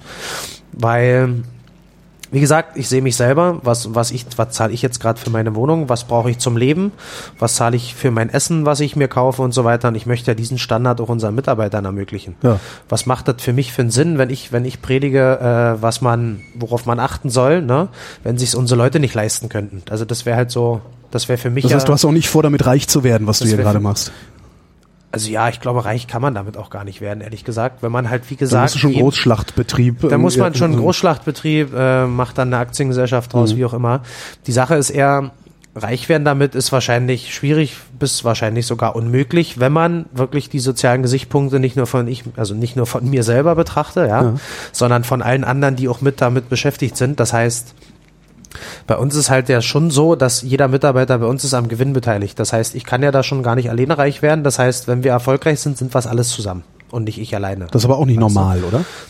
Die Gewinnbeteiligung der Mitarbeiter? Gewinnbeteiligung der Mitarbeiter in kleinen Firmen eigentlich nicht normal, Mhm. aber es geht immer mehr in die Richtung, dass immer mehr kleine Betriebe da auch mitmachen, weil letztendlich mir nützt es ja nichts, wenn nur ich motiviert bin. Irgendwann ist so eine Motivation von einem Mitarbeiter auch mal aufgebraucht, wenn man sich nicht weiterentwickeln kann. Ne? Und dementsprechend ist das meines Erachtens nach ein, ein nettes Argument zu sagen, äh, wir, wir schaffen ja gemeinsam was und Ja. nicht ich alleine. Ja? Oftmals ist es ja so, ähm, ich gründe einen Betrieb, der ist von mir aus erfolgreich, ich verdiene viel Geld, der Rest leider nicht. Ja. Deswegen verdiene ich nämlich viel Geld. Ja. Weißt du? Und der, der Punkt ist halt, man ist ja nicht reich, weil man, weil man dann wenig Löhne zahlt, sondern im Prinzip ist man ja reich, weil man höhere Löhne zahlt. Weil nur so von, so kannst du eigentlich eine Firma aufbauen, meines Erachtens nach heutzutage. Weil du damit ja auch die Motivation steuerst. Irgendwann kriegt nämlich sonst jeder Angestellte bei dir das Gefühl, der macht eigentlich das nur für dich. Ja, damit du ein dickes Auto ne? fahren Genau. kannst, damit du ein dickes Haus bewohnen kannst und so weiter. Und Mhm. er selber bleibt auf der Strecke. Das ist doch ein ganz fürchterliches Gefühl, oder? Ja. Das war übrigens der Grund, warum ich mich selbstständig gemacht habe. Weil es nicht mehr weiterging. Oder Ja, weil es also vielleicht schon noch weiterging, ich aber gemerkt habe, die Arbeit, die du machst, die tust du für andere, die dann da vom Erfolg profitieren. Und habe mir halt von vornherein gedacht, das müssen wir bei uns anders gestalten, indem halt nicht, wenn ein Erfolg da ist, dann hab nicht ich den oder Henrik den, sondern den haben wir immer alle zusammen. Egal, ob du jetzt bei uns eine Aushilfe bist, die irgendwie neben dem Studium hier ihre fünf Stunden in der Woche arbeitet oder halt als Vollzeitmitarbeiter dich um unsere Produktion kümmerst oder wie auch immer, weißt du? Da ist halt jeder gleichberechtigt, ist da tatsächlich irgendwo beteiligt dran. willst du noch wachsen? Also du bist ja noch ziemlich jung. Wie, wie alt bist du? Ich bin 28. Ja. äh, Und hast eigentlich schon alles erreicht? Kann man das sagen? Nein, also ich glaube, man entwickelt sich immer weiter. Es geht immer in verschiedene Richtungen. Wirst du Metzger bleiben? Ich werde Metzger bleiben, auf jeden Fall. Ne? Also das, das ist auf jeden Fall sicher, Mhm. das steht fest. Aber ich glaube, man muss sich weiterentwickeln. Man entwickelt sich vielleicht auch später in andere Richtungen, durchaus. Das kann schon sein. Aber ich glaube, so grundsätzlich habe ich jetzt das gefunden, worauf ich wirklich Lust habe. weißt du? Halt nicht nur irgendwie administrativ im Büro zu sitzen und irgendwas zu steuern, wo ich in der Praxis gar nicht mehr reingucken kann, so ungefähr, sondern halt morgens tatsächlich irgendwie noch mit die Schweine zerlege, danach die Wurst mit produziere, danach zum Bauern rüberfahre, die nächsten 14 Tage besprechen, mit dem Schlachthof zu telefonieren, mit dem Schlachtermeister etc. und so. Es ist halt so, sicherlich anstrengend, weil die Büroarbeit, die ist ja dem trotzdem nicht weg. Hm. Die kommt dann, steht dann irgendwann. Kannst du ja jemanden einstellen für. Kann man jemand einstellen irgendwann für, wobei ich muss sagen, solange ich jetzt Spaß so dran habe, wie es ist, ich damit klarkomme, wäre das für mich ja überflüssig, weil das, was ich jetzt zusätzlich an Personalkosten für jemand hätte, den wir eigentlich gar nicht brauchen, kann natürlich die verdienen, die da sind und sich Arsch aufreißen. Ja. Weißt du? Und insofern sicherlich wird es irgendwann dann, wenn wir jetzt mal beispielsweise sind wir jetzt gerade so ein bisschen dran, drüber nachzudenken, noch so ein bisschen kleines Fleischkompetenzzentrum so für Reifung, wo wir Workshops machen können und Seminare veranstalten können. Für so Fachleute oder für für Pleti, also für mich? Für, für jeden mhm. eigentlich, für jeden, der Interesse dran hat, wo du aber gleichzeitig das dann auch essen kannst. Also du kannst dann halt auch dort vor Ort das probieren. Du kannst dir aber auch ein, ein Steak bestellen und dabei zugucken, wie das irgendwie zerlegt wird vorher, zugeschnitten wird, zugesägt wird und so weiter. Wo der jemand, der derjenige, der dir das brät, auch sagen kann, wie alt das Tier war, wo das stand, was das für Rasse ist, wie lange das gereift ist und so weiter, wo diese Kompetenz noch da ist. Ja. Weißt du? Und das ist jetzt so ein bisschen, daran arbeite ich jetzt gerade zum Beispiel, dass wir sowas vielleicht in der Zukunft noch versuchen, auch auf die Beine zu stellen zusammen. Ne? Und deswegen haben wir jetzt zum Beispiel gerade, wir haben gerade zwei Mitarbeiter von uns, die ersten beiden, Maurice und Henry, beide 22, gerade auf der Meisterschule in Frankfurt, die machen gerade ihren Meisterbrief im Fleischerhandwerk, so dass wir quasi, wenn wir weiter denken, mit unseren eigenen Leuten weiterdenken. Das heißt, diejenigen, die von Anfang an dabei sind, gehen weiter, bauen was Neues mit auf, bleiben immer dort, bleiben bei uns, kriegen neue Aufgaben, denen wird es nicht langweilig, wir qualifizieren die weiter, wir übernehmen halt die Kosten dafür für so eine Weiterbildung. Und dementsprechend. Moment, äh, ihr zahlt denen die Meisterschule? Genau. Wow. Das ist auch genau. nicht normal, ne? Ist auch nicht, naja, was heißt, es gibt es schon oft im Handwerk, dass irgendwie die Betriebe das übernehmen, aber mhm. meistens dann tatsächlich mit so einer Verpflichtungserklärung, ich bleib dann fünf Jahre bei dir so ungefähr. Und finde ich immer schwierig, so eine Verpflichtungen, denn jeder weiß, wie schnelllebig das gerade in so einer Großstadt wie Berlin ist. Ja. Dann kriegt man irgendein Angebot und man will das halt machen. Und ich glaube, das könnte ich mit mir selber nicht ins Reine bringen, dann zu sagen, sorry Junge, wir haben einen Vertrag, du bleibst fünf Jahre, du gehörst jetzt mir. Es war ist rechtlich eh schwierig, sowas zu machen. Das kann man zwar aufschreiben, aber ich glaube, es gibt keinen Richter, der jemand zum Sklaven macht, ja. nur weil du das mal irgendwo aufgeschrieben hast. Ne? Aber ich glaube, für uns ist es halt eine extreme Investition in die Zukunft weil ich persönlich kann ja nicht an drei Orten gleichzeitig sein, mhm. sondern ich brauche ja Kollegen, die irgendwie genauso mit auf einer Welle schwimmen, wie ich es jetzt gerade mache, die das genauso sehen wie ich und insofern auch eigene Ideen dann durchaus einbringen, weil jemand, der 22 ist und gerade frisch gelernt hat, der hat ganz andere Ideen als ich, der jetzt schon irgendwie seit zehn Jahren einen Meisterbrief hat, mhm. weißt du? Und so kommt immer wieder ein bisschen frischer Wind rein. Deswegen finde ich halt, muss sich jeder auch weiterentwickeln. So ist es jetzt bei uns. Wir zum Beispiel, unsere Köche fangen jetzt an, Praktikas zu machen im Sommer. Die gehen dann mit in eine Sterneküche mal ein bisschen kochen wieder, gehen mal in ein äh, brutal regionales, äh, kleineres Ausflugsrestaurant und kochen mal wieder dort à la carte und so weiter, dass es den Leuten noch nicht langweilig wird und die sich weiterentwickeln können, weißt du? Willst du eigentlich die 36 Quadratmeter, die du da oben hast, willst du, willst du das irgendwann nochmal vergrößern oder ist dir das groß genug? Mm, das ist mir ehrlich gesagt groß genug. Gerade jetzt hier in Kreuzberg, das reicht halt aus. Das ist halt, muss ich dazu sagen, das ist halt wirklich sehr ins Detail auch wirklich geplant. Ne? Also da haben wir uns echt viel Gedanken drüber gemacht, wie wir das so gestalten können, dass man selbst auf dieser Mini-Fläche echt viel machen kann. Das ist dann natürlich alles eine Planungssache. Das mhm. gibt einen extrem peniblen Zeitplan bei uns, was was am Tag wie gemacht wird, ne? weil du dir sonst im Weg stehst. Du musst dir vorstellen, ja. bei uns können immer nur zwei aneinander vorbeilaufen. Mehr ja. nicht. Jetzt stell dir vor, da oben sind 14 Leute auf äh, 36 Quadratmetern. Übrigens haben unsere Schweine haben mehr als 20 mal so viel Platz wie wir Mitarbeiter bei uns im Betrieb. Was ein bisschen lustig ist, finde ich. Ähm, dass wir da durchaus äh, viel machen können auf dieser kleinen Fläche. Ja. Und wir haben jetzt im Moment, wir haben halt auch uns gedacht, auch am Anfang, wie gestaltest du jetzt deine Arbeitszeiten? Gehst du irgendwie in einer Sieben-Tage-Woche mit zwei immer unterschiedlichen freien Tagen irgendwie arbeiten. Habt ihr sieben Tage die Woche auf? Nee, eben nee. nicht. Okay. Also wir haben halt von vornherein gesagt, bei uns gibt es eine Fünf-Tage-Woche, bei uns arbeitet jeder hintereinander am Stück fünf Tage. Ne? Dann auch im Schichtsystem. Wir haben halt immer, im Prinzip fangen die ersten fangen bei uns um 6 Uhr morgens an, um 20 Uhr ist es abends vorbei. Das heißt, wir haben eine Frühschicht und eine Spätschicht. Die wechselt immer nach den Bedürfnissen der Leute. Das spricht, da kriege ich jede Woche krieg einen Wunschzettel von jedem, wo halt drin, da würde ich gerne mal zum Zahnarzt gehen, etc. Dementsprechend werden dann Schichtpläne gemacht lustigerweise nicht von mir, es machen unsere Mitarbeiter selber ihre mhm. Schichtpläne. Ich gucke da zwar drauf, muss das ein bisschen kontrollieren. Mittlerweile gibt es da ja Aufzeichnungspflichten für Arbeitszeiten und so weiter, wo man das immer dann noch abhaken muss, aber im Endeffekt, das lasse ich halt die Leute selber machen. Weißt du? Wann, wann zerlegt ihr morgens die Tiere? Also, weil es ist ja gläsern alles da oben. Ich kann mir das ja angucken. Ähm, wann, wann muss ich kommen, um das zu sehen? Eigentlich zweimal am Tag. Also bei uns ist halt natürlich morgens bei Zeiten. Das ist meistens so zwischen, zwischen sieben und acht. Das wird so früh. Und dann nochmal nachmittags, so zwischen 13 und 14 Uhr. Weißt du? Und dann kann ich das, was ich mir da dann beim Zerlegen angeguckt habe, kann ich auch sofort kaufen. Kannst du auch sofort kaufen. Außer natürlich Teilstücke, die dann noch gereift werden müssen, die noch zu frisch sind, die verkauft man nicht direkt, sondern die reifen wir erst. Aber ansonsten kannst du halt von der Zerlegung, dann kommen halt die, die Fleischteile, kommen dann verkauft, die kannst du direkt kaufen aus diesen Abschnitten, was man so abschneidet und so weiter. Das wird dann noch sortiert. Ne? Und sortiert halt nach so Bindegewebsgehalt, nach Fettgehalt und so weiter. Daraus werden dann Würste gemacht, die kannst du auch direkt kaufen, beziehungsweise die auch direkt grillen lassen bei uns anschließend. Ne? Ach, ich kann bei euch nicht nur einen Burger essen, sondern ich kann mir auch, was ihr da verkauft, sofort. Du kannst dir da auch, wenn wir da irgendein, irgendein, irgendein Rindgrad zerlegen, gereiftes, dann kannst du dir da auch ein Steak direkt braten lassen, Ach. aber auch eine Bratwurst, wenn du magst. Ne? Ja, wusste ich gar nicht. Genau. Das ist ja so der Ansatz, dass man halt nicht nur sagt, okay, nimm das mit nach Hause, ich erkläre dir, wie du das machen kannst, sondern mhm. es gibt ja so Sachen, von mir stand mal eine ältere Dame aus Dahlem, die kam extra hergefahren, weil sie es im Fernsehen gesehen hat, im ZDF.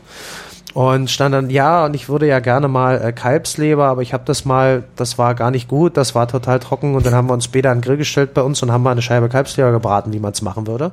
Wie macht man eine Kalbsleber? Im Prinzip ähm, Leber muss, also gerade alle Innereien eigentlich, die müssen immer wirklich richtig frisch sein. Ja. Ne? Wenn eine Leber doll riecht, ne? so metallisch riecht, mhm. ne?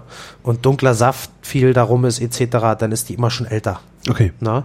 Die kann ich immer noch essen durchaus, ich kann die dann durchbraten, die wird dann furztrocken, mhm. schmeckt kacke, ehrlich gesagt sondern eine frische Leber musst du halt, wir hatten da in dem Fall, hatten wir jetzt Kalbsleberhalter gehabt, ne, von einem Absetzerrind, also es war dann so 12, 13 Monate alt, mhm. weißt du, also über ein Jahr. Und die tust du halt wirklich schön in Scheiben schneiden, die muss vorher pariert sein, da ist eine Bindegewebshaut drauf. Mhm. Das macht aber in der Regel der Metzger eigentlich oder sollte er tun eigentlich. Wenn er das nämlich nicht tut, dann wellt die sich in der Pfanne und du kannst eigentlich gar nicht braten, dann sieht das aus wie eine kleine Suppenschüssel. Und man grillt die halt wirklich nur kurz an, fettfrei. So machen wir das halt. Ne? Letztendlich links, rechts tatsächlich, es hängt jetzt natürlich von der Stärke ab. Man sagt halt so über Leber anderthalb Zentimeter ist perfekt. Ja. So eine Scheibe stark. Und dann in eine wirklich heiße Pfanne vorher vielleicht ganz wenig ein Küchentuch mit ein bisschen Öl, nur die Pfanne ausstreichen, dann links, rechts maximal eine Minute, wenn okay. überhaupt, weißt du? Denn so eine ganz frische Leber kannst du erstens roh essen, ehrlich gesagt, mhm. ne, wenn sie wirklich frisch ist. Und ansonsten sollte man die eigentlich medium essen, weil nur so bleibt die saftig. Wenn du, jede Leber, egal ob das jetzt vom Schwein, vom, vom Schaf oder halt vom Rind, wie auch immer, wird furztrocken, wenn sie durchgebraten ist. Ja. Und ist dann echt unsexy. Da verstehe ich echt. Ich habe als Kind nie Leber gegessen. Weil das muss ich sagen, meine Mutter konnte keinen Leberbraten. Ne? die hat dann nebenbei alles gemacht, die hat sich um meine Brüder gekümmert, die hat dann nebenbei gekocht, dann liegt dann 20 Minuten da drin. Die war so trocken, fand ich so uninteressant und echt auch geschmacklich hm. langweilig. Ne? Und ich habe das dann später, ich habe dann mal in einem Restaurant, in einem ganz guten, habe ich mal Leber gegessen, das war wirklich Medium, gab es dann irgendwie nur ein bisschen Apfel, Zwiebel dazu, ein bisschen Püree. Mega, esse ich echt gerne. Na? Muss ich nicht so oft essen, ab und zu mal, dann ist es schön, weißt du, so einmal im Jahr irgendwie mhm. ein schönes Lebergericht kochen. Und genau. Aber was ich eigentlich damit sagen wollte, ist halt, ich habe halt mit der Dame zusammen dann eben Leber gebraten bei uns, dann haben wir dann verkostet und meint, es ist ja geil. Hab ich so noch nie und ich habe kenne das auch von meiner Mutter und dann, ne? Mhm. Uns eine Viertelstunde unterhalten, mal so über Innereien, ne? Weil sie auch sagt, so ja, bei uns in der Familie Innereien und Hühnerherzen und so, ich esse das so gerne, aber bei uns ist das keiner. Und ich kann es halt selber von mir sagen, bei mir hat das irgendjemand einfach mal versaut. Wenn ich irgendwas nicht gerne esse, dann nicht, weil es nicht gut sein kann, sondern weil ich es irgendwann mal gegessen habe und ein schlechtes Erlebnis damit hatte. Es war nicht lecker, es war schlecht, es war wie auch immer, weißt du? Deswegen sage ich heute ehrlich gesagt, es gibt nichts, was ich nicht gerne esse, sondern es gibt nur Sachen, die irgendjemand mal versaut hat und ich deswegen ein falsches Bild im Kopf habe. Ja. Und das habe ich mir immer jetzt so gesagt, so ich probiere halt gerne Sachen aus, wo ich der Überzeugung bin, ich esse nicht gerne. Guter Trick eigentlich, ja. Und dann frage ich halt jemand, der sich echt auskennt damit, der sagt Ja. mir dann so, Mensch, das kannst du so und so, legst du noch vorher in Buttermilch ein bisschen ein, jetzt wieder das Rinderherz so. Ich habe halt immer gesagt, so okay, Rinderherz, geschmort als Ragout, super, esse ich gerne, aber Rinderherz kurz gebraten, äh, ist zäh, ist irgendwie komisch und so weiter, ne? Ja. letztens einen befreundeten Koch gefragt, sagt, Mensch, tu irgendwie Rosmarinzweige auf den Tisch anklopfen, pack die in eine Schüssel, Rinderherz rein, kipp das mit Buttermilch auf, mehr nicht, lass das stehen über Nacht, nächsten Tag in Scheiben geschnitten, kurz angegrillt, Medium, mega. Ja, du hast nicht so diesen krassen Innereigengeschmack Ja. mehr drin, es ist wirklich zart, durch diesen Rosmarin so eine ganz leichte Note nur bekommen Aha. und ich habe das echt ohne Salz, ohne Pfeffer, ohne alles gegessen. Kriegt halt so eine leichte Säure durch diese Buttermilch, weißt du, so einen vollen Geschmack aber auch. Geil. Ne? Und das ist das wahrscheinlich günstigste Steak, was ich je gegessen habe. Ist Rinderherz so billig? Rinderherz ist relativ günstig. Ist bei uns auch, wie gesagt, in Deutschland fast nicht gefragt, Rinderherz. Wenn es nicht für einen Hund oder so jemand kauft, sind es halt eher jemand, der sich auskennt, ne? Oder dem du es halt mal empfiehlst, dem du es dann erklären kannst. Aber ich muss natürlich, um jemandem was zu erklären, muss ich selber mal gemacht haben. Und Ich hätte mir nie ein überzeugt sein. Rinderherz gekauft äh, bis jetzt. Ja. Genau. Ja. Und das war dann halt so, ich habe das ausprobiert und mein halt mega. Ja. Und ich habe das nie gemocht vorher. Ich habe das schon mal probiert und dachte mir so, nee, das ist halt einfach. Es gibt Sachen, die kann man machen, muss man aber nicht. Genau. weißt du? Und da war ich dann halt aber echt von überzeugt. Ne? Und wenn du jetzt mal so guckst, selbst so so von einem Biorind frei, Freiland gehalten etc., so ein Herz, da kostet das Kilo also höchstens sechs, sieben, acht Euro, wenn überhaupt so, weißt du? Das Wow. ist halt echt nicht teuer. Nee. Und das pariert man ein bisschen oder lässt es direkt parieren vor Ort. Wie gesagt, über Nacht in Buttermilch mit Rosmarinzweigen. Parieren, äh, Sehnen rausnehmen und heute So und sehen, so. Ne? genau. Man hat halt so äh, gewisse Arterien drin halt und so weiter. Mhm. Die schneidet man ein bisschen raus. Ist gar nicht viel, auch gar nicht so schwierig. Man sieht's halt ganz gut auch, weißt du. Kann man aber natürlich auch vom Metzger direkt machen lassen. Dafür ist er ja Dafür ist er ja da. eigentlich, Das, ja, weißt du? eben. Das, äh, Aber wenn ich keinen fragen will und auch nicht will, dass mir einer hilft, dann kann ich ja abgepackte Sachen kaufen halt, weißt du? Ja, aber dann habe ich halt wieder ein Herkunftsproblem. Dann habe ich ein riesen Herkunftsproblem und das finde ich ja ist ja eigentlich so, das ist ja mit das Alleinstellungsmerkmal, dass halt die erstens die Kompetenz da ist, zweitens die Transparenz und drittens halt die Herkunft halt tatsächlich Ja. auch wirklich greifbar ist. Musst du bei dem, bei dem hohen Anspruch, den du hast, musst du da irgendwo auch Abstriche machen oder schaffst du es, den zu 100 Prozent zu erfüllen? Äh, ja, muss man öfter. Also ich muss realistisch sein, wenn jetzt bei mir irgendwie ein Kunde anfragt, ich bräuchte jetzt ein Kaninchen zu übermorgen, geht nicht. Sorry. Ne? Gibt nur einen Betrieb, Lapinchen, wo ich guten Gewissens ein Kaninchen kaufen würde und da muss ich aber auch eine Woche vorher Bescheid sagen. Weißt du? Weil die haben halt nur einen Schlachttag, schlachten einmal in der Woche ein paar Kaninchen und wenn ich will, dass ich das bekomme, muss ich das eine Woche vorher ankündigen. Dann kann ich Glück haben, dass noch eins über ist, so ungefähr, weißt du? Das schlachten die dann am Montag, das ist dann am Dienstag bei uns. Ne? Kaninchen ist auch so weißfleischig, hält sich nicht sehr lange. Sie sagt dann, ja, ich brauche Sonntag, ja, dann geht's halt nicht, tut mir leid. Da ist es nicht mehr gut. Dann kann ich es einfrieren für sie gerne oder so, ne? Das geht dann vielleicht, aber ansonsten gibt's halt so Sachen, die gehen halt einfach nicht, wenn ich guten Gewissens das machen möchte, was ich auch sage. Das heißt, du verkaufst dann auch kein halb gutes Kaninchen, sondern verkaufst lieber kein Kaninchen. Genau. Naja, das ist ja auch wieder so, ist wie beim Geflügel, Kaninchenhaltung ist halt so ähm, viel oftmals wegen des Fells, oftmals in ganz engen Käfige, hunderte Tiere drin und so weiter. Echt fiese Nummer und da ist es halt echt schwierig, auch Betriebe zu finden, die das anders machen. Wie gesagt, wir haben da einen in der Eifel, die das wirklich gut machen, waren wir auch letztens gewesen. Was macht der, was macht der denn? Also wie hält der denn die Kaninchen? Der hält die auf dem Boden auf jeden Fall. Die haben da Einstreu drin, die kriegen Heu, die haben Spielzeug, die haben echt viel Platz durchaus. Ne? Ja. Wenn man jetzt überlegt, dass irgendwie, dass ein, ein Schwein in Massentierhaltung 0,6 Quadratmeter zur Verfügung hat zum Leben. Mhm. Stell dir mal vor, wie groß so ein Schwein mit 100 Kilo ist auf 0,6 Quadratmeter. Da wird's quadratisch. Ja, Das ist übrigens ein. Lust, das ist übrigens mal äh, ein sehr, wie ich finde, ähm, ein sehr mentales äh, Experiment, was man mal zu Hause machen sollte. Zeichne dir doch mal auf den Boden mit Kreide 0,6 Quadratmeter und hock dich mal rein. Ja, oder leg einfach mal ein Stück Fleisch rein. Oder so. Das ist Oder ja wahrscheinlich schon absurd genug anzusehen, ja. Genau, genau. Und, aber wie auch immer, 0,6 Quadratmeter, allein da die Kaninchen haben vier ganze Quadratmeter. Plus Auslauffläche und so weiter. Das heißt, das ist dann halt so eine Haltungsform, die werden gut gefüttert, die kriegen ganz viel Gras zu fressen und so weiter. Die haben schönes Fell, das sieht man eben auch daran, ne?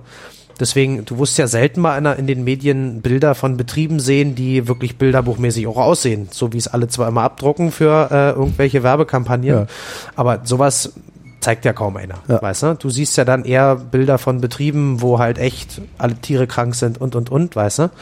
Und wie gesagt, da haben wir halt bei Kaninchen auch nur einen Betrieb gefunden bisher, der halt wirklich das genau so macht, wie man sich's vorstellt, wo du wirklich jedes Foto, was wir da gemacht haben, könntest du so in groß ausdrucken und als Werbebild benutzen. Das ist, wa- warum, Unangekündigt aus den Stellen einfach warum macht das keiner? Ich meine, Brandenburg ist, ist menschenleer. Da kannst du doch Ja. locker eine Kaninchenfarm hinbauen, oder Ich nicht? glaube, das ist halt so ein. Es gibt halt Leute, so wie dort bei Lammers, so heißt die Familie, ähm, die machen das halt nicht, um damit reich zu werden. Ja. Sondern die machen das, weil sie erstens gerne, gerne Landwirte sind auf jeden Fall. Zweitens, weil sie die Tiere echt, also echt mit den Tieren wirklich sehr positiv umgehen. Die Tiere mögen halt vor allem. Und dann macht man das halt so. Aber oftmals ist es ja auch gerade in größeren Betrieben, die jetzt halt irgendwie dann einen riesen Kaninchenmastbetrieb bauen würden, ne? Ja. Ist halt oftmals die, die Gewinnabsicht an erster Stelle. Und nicht das Wohl der Tiere oder eigentlich den Spaß dran, Landwirt zu sein, weißt du? Ja, weil du mit dem Spaß nicht viel verdienst. Ja. Weil du mit, Sp- also genau. Ich habe gelernt, ähm, eine ne luftgetrocknete Wurst hänge ich lieber in die Küche. Ähm, weißes Fleisch ist nicht so lange haltbar. Äh, wie gehe ich ansonsten mit Fleisch um? Deklinier doch mal durch, weil so viele verschiedene Fleischsorten habe ich ja gar nicht. Schwein, ich habe Rind. Schwein, Rind, Lamm, Geflügel, Kaninchen hatten wir gerade. Ja. Ne? Ähm, was Also ich gehe immer davon aus, dass ich es frisch kaufe. Wie lange kann ich es lagern? Das muss ich ganz ehrlich sagen, das kann man nicht verallgemeinern, weil Ah. letztendlich jeder hat ja einen anderen Kühlschrank, der hat eine andere Einstellung in seinem Kühlschrank. Der Kühlschrank ist voll, der Kühlschrank ist leer, ich leg's oben hin, ich leg's unten hin. Schwierig, ehrlich gesagt. Deswegen äh, sollte man meines Erachtens nach immer beim Einkauf mal fragen, weil immer wenn mich jemand fragt, so wie lang kann ich denn das Steak jetzt in meinem Kühlschrank lassen, kann ich den ja fragen. Ja. Ist dein Kühlschrank kälteste Stufe oder nicht? Nee, Hälfte. Das weiß eigentlich irgendwie jeder, warum auch immer das lustigerweise bisher jeder wusste, auf welcher Stufe sein Kühlschrank läuft. Hab ich mich immer so gefragt, so Mensch, auf welcher läuft denn mein eigener? Ich wusste nicht, lustigerweise. Ne? Ähm, wie auch immer. Dann kann man denen das direkt sagen, weil ich weiß ja genau, wann habe ich denn die Scheibe abgesägt da vom Mhm. Steak. Ne? Die kauft er jetzt, wo wohnst du denn? Ist das im Hochsommer? Musste erst noch äh, 30 Minuten durch Berlin fahren bei 35 Grad und so weiter. Das macht schon was Das aus. macht alles was aus. Okay. Genau. Und deswegen sollte man da immer tatsächlich auch den, der es dir verkauft, auch wirklich fragen, dass der den Tipp dafür gibt. Weil das zu verallgemeinern, Rindfleisch kannst du zwei Tage im Kühlschrank lagern. Du, wenn ich vorher nochmal äh, mir einen Kaffee hole, das äh, Fleisch im Kofferraum liegt im Hochsommer und ich dann nach Steglitz fahren muss, eine Dreiviertelstunde im Berufsverkehr, dann ist, sollte ich das Abend unbedingt aufessen, weil dann hält das keine zwei Tage. Ja, meine Standardfrage ist immer, äh, hält sich das bis Sonntag, wenn ich es dann freitags kaufe oder sowas? Genau. In der Regel hält es sich so lange, ja. In der Regel hält sich das so lange, genau, aber es ist halt trotzdem immer so eine Einzelfallsache meines Erachtens nach, weißt du? Wichtig ist vielleicht so ein bisschen die Lagerung, wenn ich mir jetzt irgendwie Fleisch kaufe und ich, das ist ja dann meistens so, wird das ja, muss es ja eingepackt werden, dass man sich nicht vollsaut damit und das auch gut transportieren kann. Was halt ein bisschen wichtig ist, dass man das wirklich in sauberes Geschirr zu Hause, was man für den Kühlschrank nehmen kann, ne? Also tatsächlich kann auch ein Teller sein, sauberer, wo man wieder einen drauf macht zum Abdecken, dass man es halt aus der Verpackung tatsächlich rausnimmt. Okay, weißt die Verpackung ist also nicht gut für das Fleisch. Na, was heißt nicht gut? Es kommt ein Also was gibt ja auf so bei Käse Verpackung- zum Beispiel, gibt's ja dann dieses Käsepapier, was da Genau, es rumkommt. Das kommt auf die Verpackung an. Wir zum Beispiel haben auch so ein Papier, was halt letztendlich, äh, was du direkt so in den Kühlschrank legen kannst. Ja. Ne? Hat aber nicht jeder. Das Ja. heißt so, es gibt auch viele, die haben gerade dieses ältere Wachspapier und so weiter. Ja. Das ist nicht so positiv. Dann Okay. lieber wirklich auf einen sauberen Porzellanteller einen drüber zum Abdecken, weil dann ist das nicht im Fleischhaft so drin. Ne? Mhm. Und dann hält es durchaus auch gleich wieder einen Tag länger. Und natürlich der wichtigste Punkt, sofort in den Kühlschrank. ja. Weißt du? Hackfleisch. Ähm, ich habe mir mal angewöhnt, kein Hackfleisch zu kaufen, wenn ich nicht gesehen habe, wie der Metzger es selber durchwolft. Äh, das ist oft ja, schwer möglich äh, zu bekommen, vor allen Dingen, wenn dann irgendwie der Metzger, zu dem ich gehe, da oben in Tempelhof, äh, wenn ich da samstags vormittags hingehe, dann stehen da 15 Leute drin. Und wenn ich dann sage, hier, äh, gib mir mal einen Rumstick und wolf mir das mal durch, dann gucken die mich an, als hätte ich sie nicht mehr alle und das ist mir dann immer ein bisschen unangenehm. Kann ich irgendwo ran erkennen, äh, ob das Hackfleisch gut ist, das da liegt? Ähm, ich bin ganz ehrlich, bei uns gibt's lustigerweise kein Hackfleisch. Aha. Also gar nicht. Bei uns Ja klar, ihr macht Burger draus. Wir machen einerseits natürlich Burger jeden Tag frisch, mehrmals. Burger machen wir, kannst du eigentlich von früh bis abend kommen. Wir Ja. machen irgendwie immer Burger, lustigerweise. Ähm, aber es ist halt so, bei uns verkaufen wir kein Hackfleisch im Moment, Wir hatten es mal vor, wir haben Ja. extra auch eine Überdruckanlage gebaut, dass du halt nicht bei uns reinhusten kannst in den Stand, sondern Ah, okay. Mhm. das ist halt so eine unsichtbare Luftwand halt, weißt du, dass halt kein Staub reinkommt und Ja. so weiter. Machen wir aber nicht. Ich habe irgendwie von meiner Mutter beigebracht bekommen, wenn du mit Hackfleisch kochst, dann kannst du nicht kochen. weißt du? Oder hast keine Zeit, dann, äh, weil War nicht mal das, würde ich wenn ich jetzt mit so, wenn ich jetzt so einen Gulasch, äh, einen Gulasch runterkoche, damit ich da irgendwie eine schöne Soße für die Nudeln habe, das dauert halt vier Stunden. Das dauert eine Weile, letztendlich, aber das ist halt immer so eine, ist halt die Frage, was habe ich damit vor eigentlich? Ja. Weißt du? Weil die meisten Gerichte, sei es jetzt, ähm, ist ein gutes Beispiel, eine Bolognese. Ja. Ja, alle kaufen ja für ihre Bolognese, kaufen die halt Hackfleisch. Ja. Im besten Fall noch vom Rind, was noch so okay ist halbwegs, aber eine Bolognese kocht man nicht mit Hackfleisch. Nee. Ja, sondern da kauft man Rinderbeinscheibe und so weiter. ja da ne? zerkocht, da kocht man's Fleisch halt so lange, bis es zerkocht ist. Genau, man tut das in der Soße, in den Tomaten, im Genau. Rotwein, tut man das so lange zerkochen, bis es zerkocht ist, dann muss ich das nur einmal kräftig umrühren und dann ist mein Hackfleisch da drin im Prinzip. Aber so, wie es eigentlich sein soll. Dauert natürlich ein halbes Stündchen länger, da hast du schon recht. Halbes ne? ist gut. Wobei ich ja die Rinderhässe kann ich ja vorher auch würfeln lassen vom Metzger, dann geht das auch wieder schneller. ja. Weißt du, genauso wie äh, das Hacksteak oder das Tatar halt zu Hause. Ganz ehrlich, für fünf Personen Tatar mit einem scharfen Messer dauert keine fünf Minuten. Weißt du? So Und rum, so rum habe ich das noch nicht gesehen. Und ja. ist ein viel geileres Erlebnis. Das schmeckt Absolut, nämlich viel ja. geiler, weil du viel mehr Konsistenz noch hast. Du hast nicht so einen Schleim auf der. Ich finde ganz ehrlich, wenn jemand mir, also ich habe schon oft mal Tatar probiert, auch im Restaurant, wenn ich da so ein ganz fein gewolftes dann habe, das ist wie Schleim auf der ich habe in Berlin auch bisher, also ich esse sehr gern Tatar und ich habe bisher nur ein einziges gutes gegessen in Berlin tatsächlich. Das, ist halt, äh, ist halt selten. So. ja, ich ja. bin ganz ehrlich, dann was für ein Fleisch nimmst du dafür, wenn du Tatar machen willst? Ich Was persönlich- Stück kaufst du da? Ich nehme zum Beispiel für, ein- für einen Tatar nehme ich halt Rinderbrust. Ich kann Ja. aber auch sehr fein schneiden. Ja. Wenn man das jetzt aufgrund seiner stumpfen Messer nicht kann, sollte man sich wirklich für ein zartes Stück Fleisch Mhm. tatsächlich, also da ist ein Rumpsteak, ist wahrscheinlich da nicht die schlechte Wahl. Tafelspitz auch okay, ne? Kann man auch nehmen. Schön fein schneiden. Letztendlich kann man ja auch den Metzger bitten, mal schon äh, ne, drei, vier Ja. Millimeter dicke Scheiben runterzuschneiden. Dann bräuchte es zu Hause nur noch Würfeln. Ich habe Konsistenz im Mund, ich habe Geschmack im Mund. Meine Zunge hat was mal davon, so ein bisschen. Ne? Und ist halt meines Erachtens nach, sieht viel schöner aus, schmeckt viel besser und ist eigentlich genauso schnell gemacht als, genau. Ich Aber warum kaufe. gibt's dann Hackfleisch? Oftmals ist das halt, jetzt fragt man sich immer, wer verkauft denn eigentlich das meiste Hackfleisch? Wer verkauft denn eigentlich das meiste Hackfleisch? Jörg? Das ist der Einzelhandel, tatsächlich. Wisst ihr warum natürlich? Die verkaufen viel Fleisch, sehr günstig, die haben ganz viele Abschnitte natürlich davon. Das ist ein Abfallprodukt. Na, nicht ein Ab also- also, Abfall ist es nicht, aber es ist halt so, das fällt halt an, jeden Ja, Tag ja. reichlich. Ne? Deswegen kannst du dann mal eine Aktion, Hackepeter 2,50 Euro, so, dann verkauft so eine Filiale dann halt 300 Kilo am Tag, dann räumen die mal ihr, dann haben die nix mehr davon, weißt Ja. du? Aber immer wenn du irgendwie, du schneidest dann drei Schnitze ab, präsentierst sie, hast du Abend über, was machst damit? Theoretisch darfst du es eigentlich gar nicht für sowas nehmen. Das muss halt immer frisches Fleisch sein, natürlich, weil das ja auch zum Rohverzehr bestimmt. Das machen ja auch sicher viele. Aber du hast halt immer, wenn du deine, wenn du so, ein, so, eine, so eine Fleischtheke bestückst, hast du ja immer Ecken und Kanten, Abschnitte, so dass das da reinpasst, dass das hübsch ist. Wenn du eine Schulter dann äh, vom Knochen befreist, im Prinzip hast du da wieder eine Ecke, da eine Kante. Daraus machen dann viele oftmals Hackfleisch, weil sie eben nichts anderes produzieren können draus. Und wegwerfen tut man es ja auch nicht. Mhm. Aber kann man daraus nicht Wurst machen? Man könnte Wurst machen, insofern man die halt auch noch macht tatsächlich. Aber wenn du jetzt in eine Einzelhandelsfiliale gehst, da macht ja keiner Wurst. Dürfen die ja gar nicht. Warum Weißt du? nicht? Weil das ja letztendlich ein reiner Verkauf ist. Ja, aber ich muss mir keine doch bloß Produktion. hinten, ich muss doch bloß das Hackfleisch nehmen, Gewürze ran, kauf mir eine Wurst, Spritze und einen Darm und Das Ding ist halt, dass dieses Metzgerhandwerk, dieses Herstellen von Wurst, ist ja eine Handwerk, ist ja eine handwerkliche Tätigkeit. Du Ja. müsstest einen Meister wieder einstellen, der Ah, das okay. produzieren darf. Dein Betrieb müsste dann eine EU-Zulassung beantragen, dass du quasi Lebensmittel herstellen darfst. Ja. Du gehst dann in eine andere Produktionsstufe im Prinzip. Ja. Sonst, viele machen dann halt eine Vakuumverpackung auf, aus Argentinien im schlimmsten Fall, legen das da raus, schneiden links und rechts eine Ecke weg für Hackfleisch, ne? oder so, Ja, dass es ja. schön aussieht und legen das dann da rein. Mehr wird da ja gar nicht gemacht. Ja. Das ist ja kaum irgendwie eine praktische Tätigkeit, außer vielleicht noch die Nackensteaks marinieren im Sommer. wird da halt, lei- also leider sehr wenig gemacht halt, weißt du? Und bei uns ist dann halt so, wir hatten es halt geplant, weil jeder fragt nach Hackfleisch, auch bei uns fragen viele danach, aber ich wüsste gar nicht, woraus ich das jetzt machen soll. Weil alle Abschnitte und Ecken, die wir haben, wir machen halt Wurst draus. Weißt du? Und ich will halt, ich will halt nicht irgendwann anfangen, irgendwelche Abschnitte irgendwo mir zu kaufen, um dann Hackfleisch draus zu machen. Weißt du? Du, Dann, dann gehst du aber auch hin und agitierst die Leute. Wenn einer kommt und sagt, ich hätte gern Hackfleisch, sagst du, was willst du eigentlich mit Hackfleisch? Genau. Sehr gut. Das Und das funktioniert auch. Die das- gehen dann auch und wollen kein Hackfleisch mehr. Absolut. Also viele. Es gibt natürlich schon ne, einer von zweien, der dann sagt, so ja, ist ja Willst du ja von mir? ist ja keine richtige Metzgerei. Genau. Du?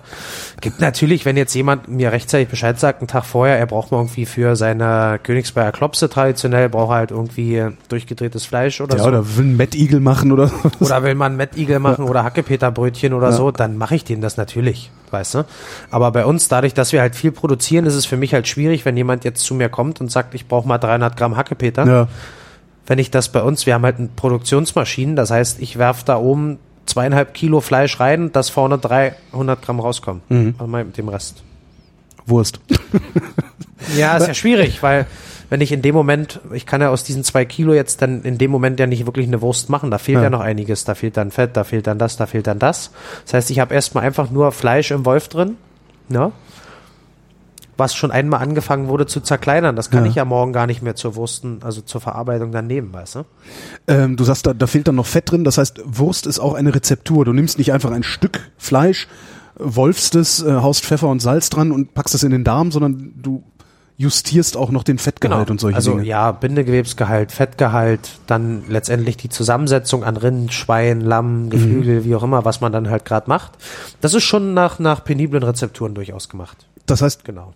Ähm, so ein Bindegewebsgehalt kannst du den irgendwie messen oder ist es ein Erfahrungswert, den Also man letztend, sieht? letztendlich gibt's das gemessen. Also man kann jetzt mal am Beispiel vom Schweinefleisch, du kannst halt jegliche Muskelabschnitte und so weiter, also alle Partien von so einem Schwein im Prinzip, kannst du in 15 verschiedene Unter, Untergruppen untergliedern mit Bindegewebsgehalt, Fettgehalt, Wassergehalt und so weiter.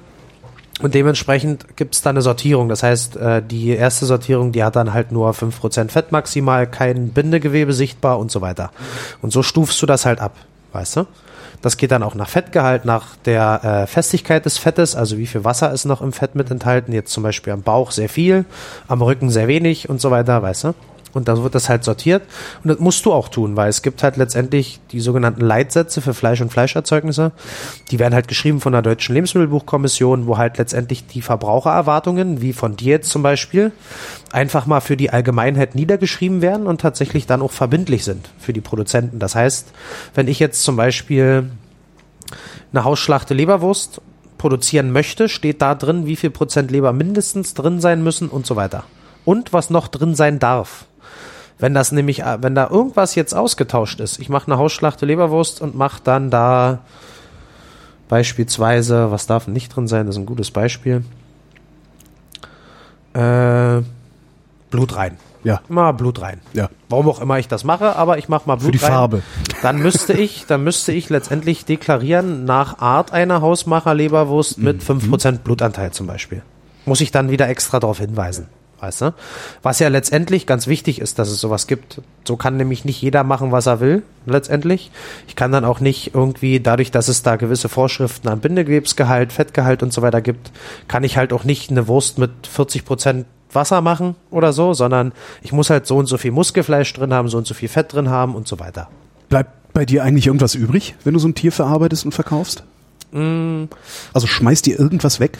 Letztendlich ist es so, wenn wir jetzt aus den Knochen dann noch eine Brühe kochen, zum Beispiel eine Suppe oder eben einen Fond ansetzen, wie auch immer, dann hast du natürlich irgendwann diese ausgekochten Knochen. Ja. Da haben wir aber mittlerweile Stammkunden mit Hunden, mit Tieren zu Hause, die dann sagen, so Mensch, leg mir die doch beiseite. Und die nehmen die dann halt mit. Du wirst nichts weg, auch die Nase vom Schwein oder was auch immer. Also Verkaufen wir sogar. Echt? Also bei uns kommen das, auch viele und kaufen einen essen? Schweinekopf, natürlich.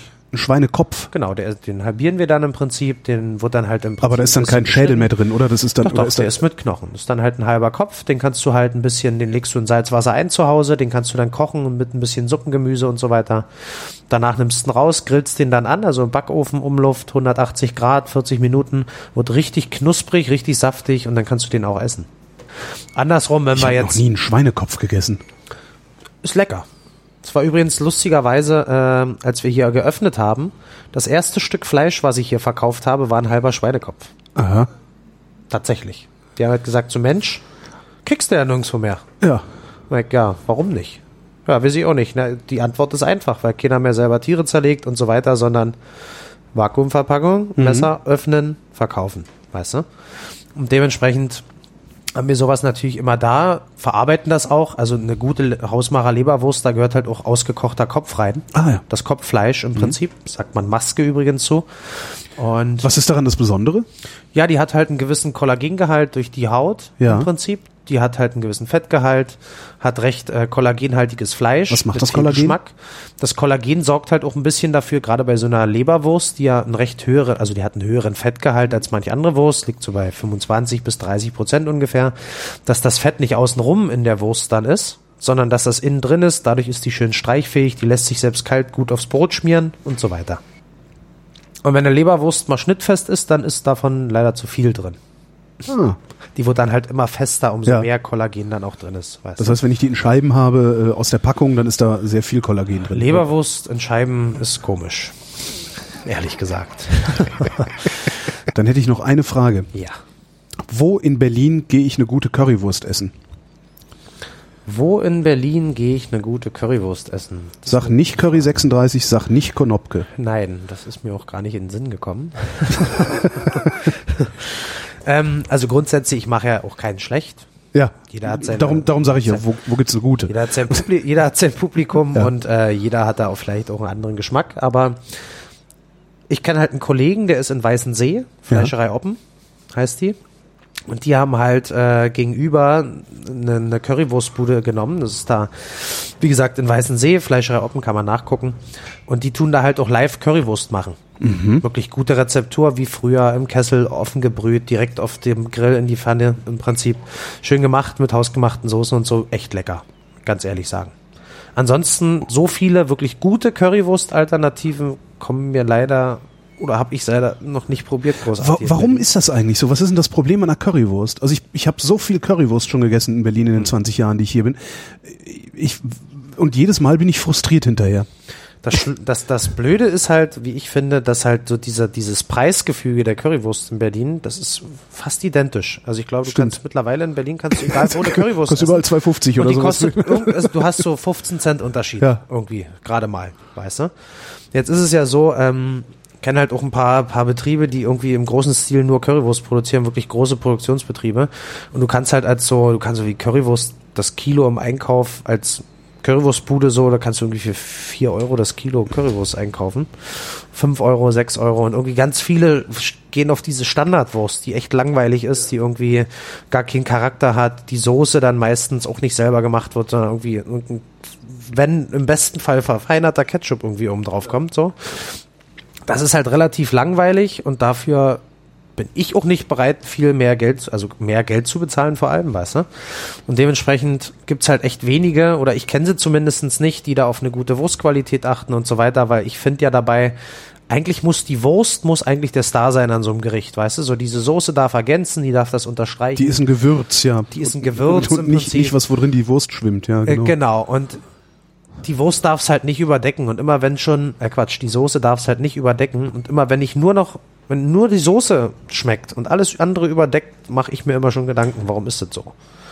So, und wenn du das dann mal einzeln probierst, dann ist halt geschmacklos, schmeckt nach fast Ja. nichts. Du hast halt einen, einen Soßenträger, Ja. sage ich immer. Weißt du, so, da hast du halt irgendwie einen halben Liter Soße mit drauf, ordentlich Pulver noch oben rüber, weißt du, und dann hast du aber eben irgendwie ein echt langweiliges Erlebnis, ehrlich gesagt. Warum machst du keine Currywurst?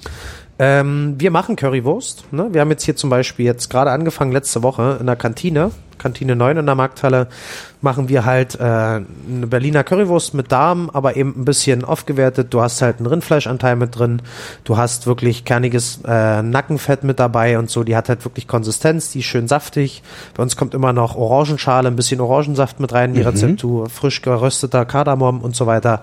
Das heißt, die Wurst, die kannst du dir auch so bestellen, machen da auch jetzt gerade viele irgendwie, die bestellen die Wurst ohne Soße halt. Und die gibt's jeden Tag? Die gibt's immer Donnerstagabend. Beim Street Food Thursday hier in der Halle ist immer von 17 bis 22 Uhr. Gibt's ganz viele ähm, kleine, kleine Garküchen und kleine, kleine Unternehmen, die hier ihr Essen anbieten, selber kochen noch. Ne?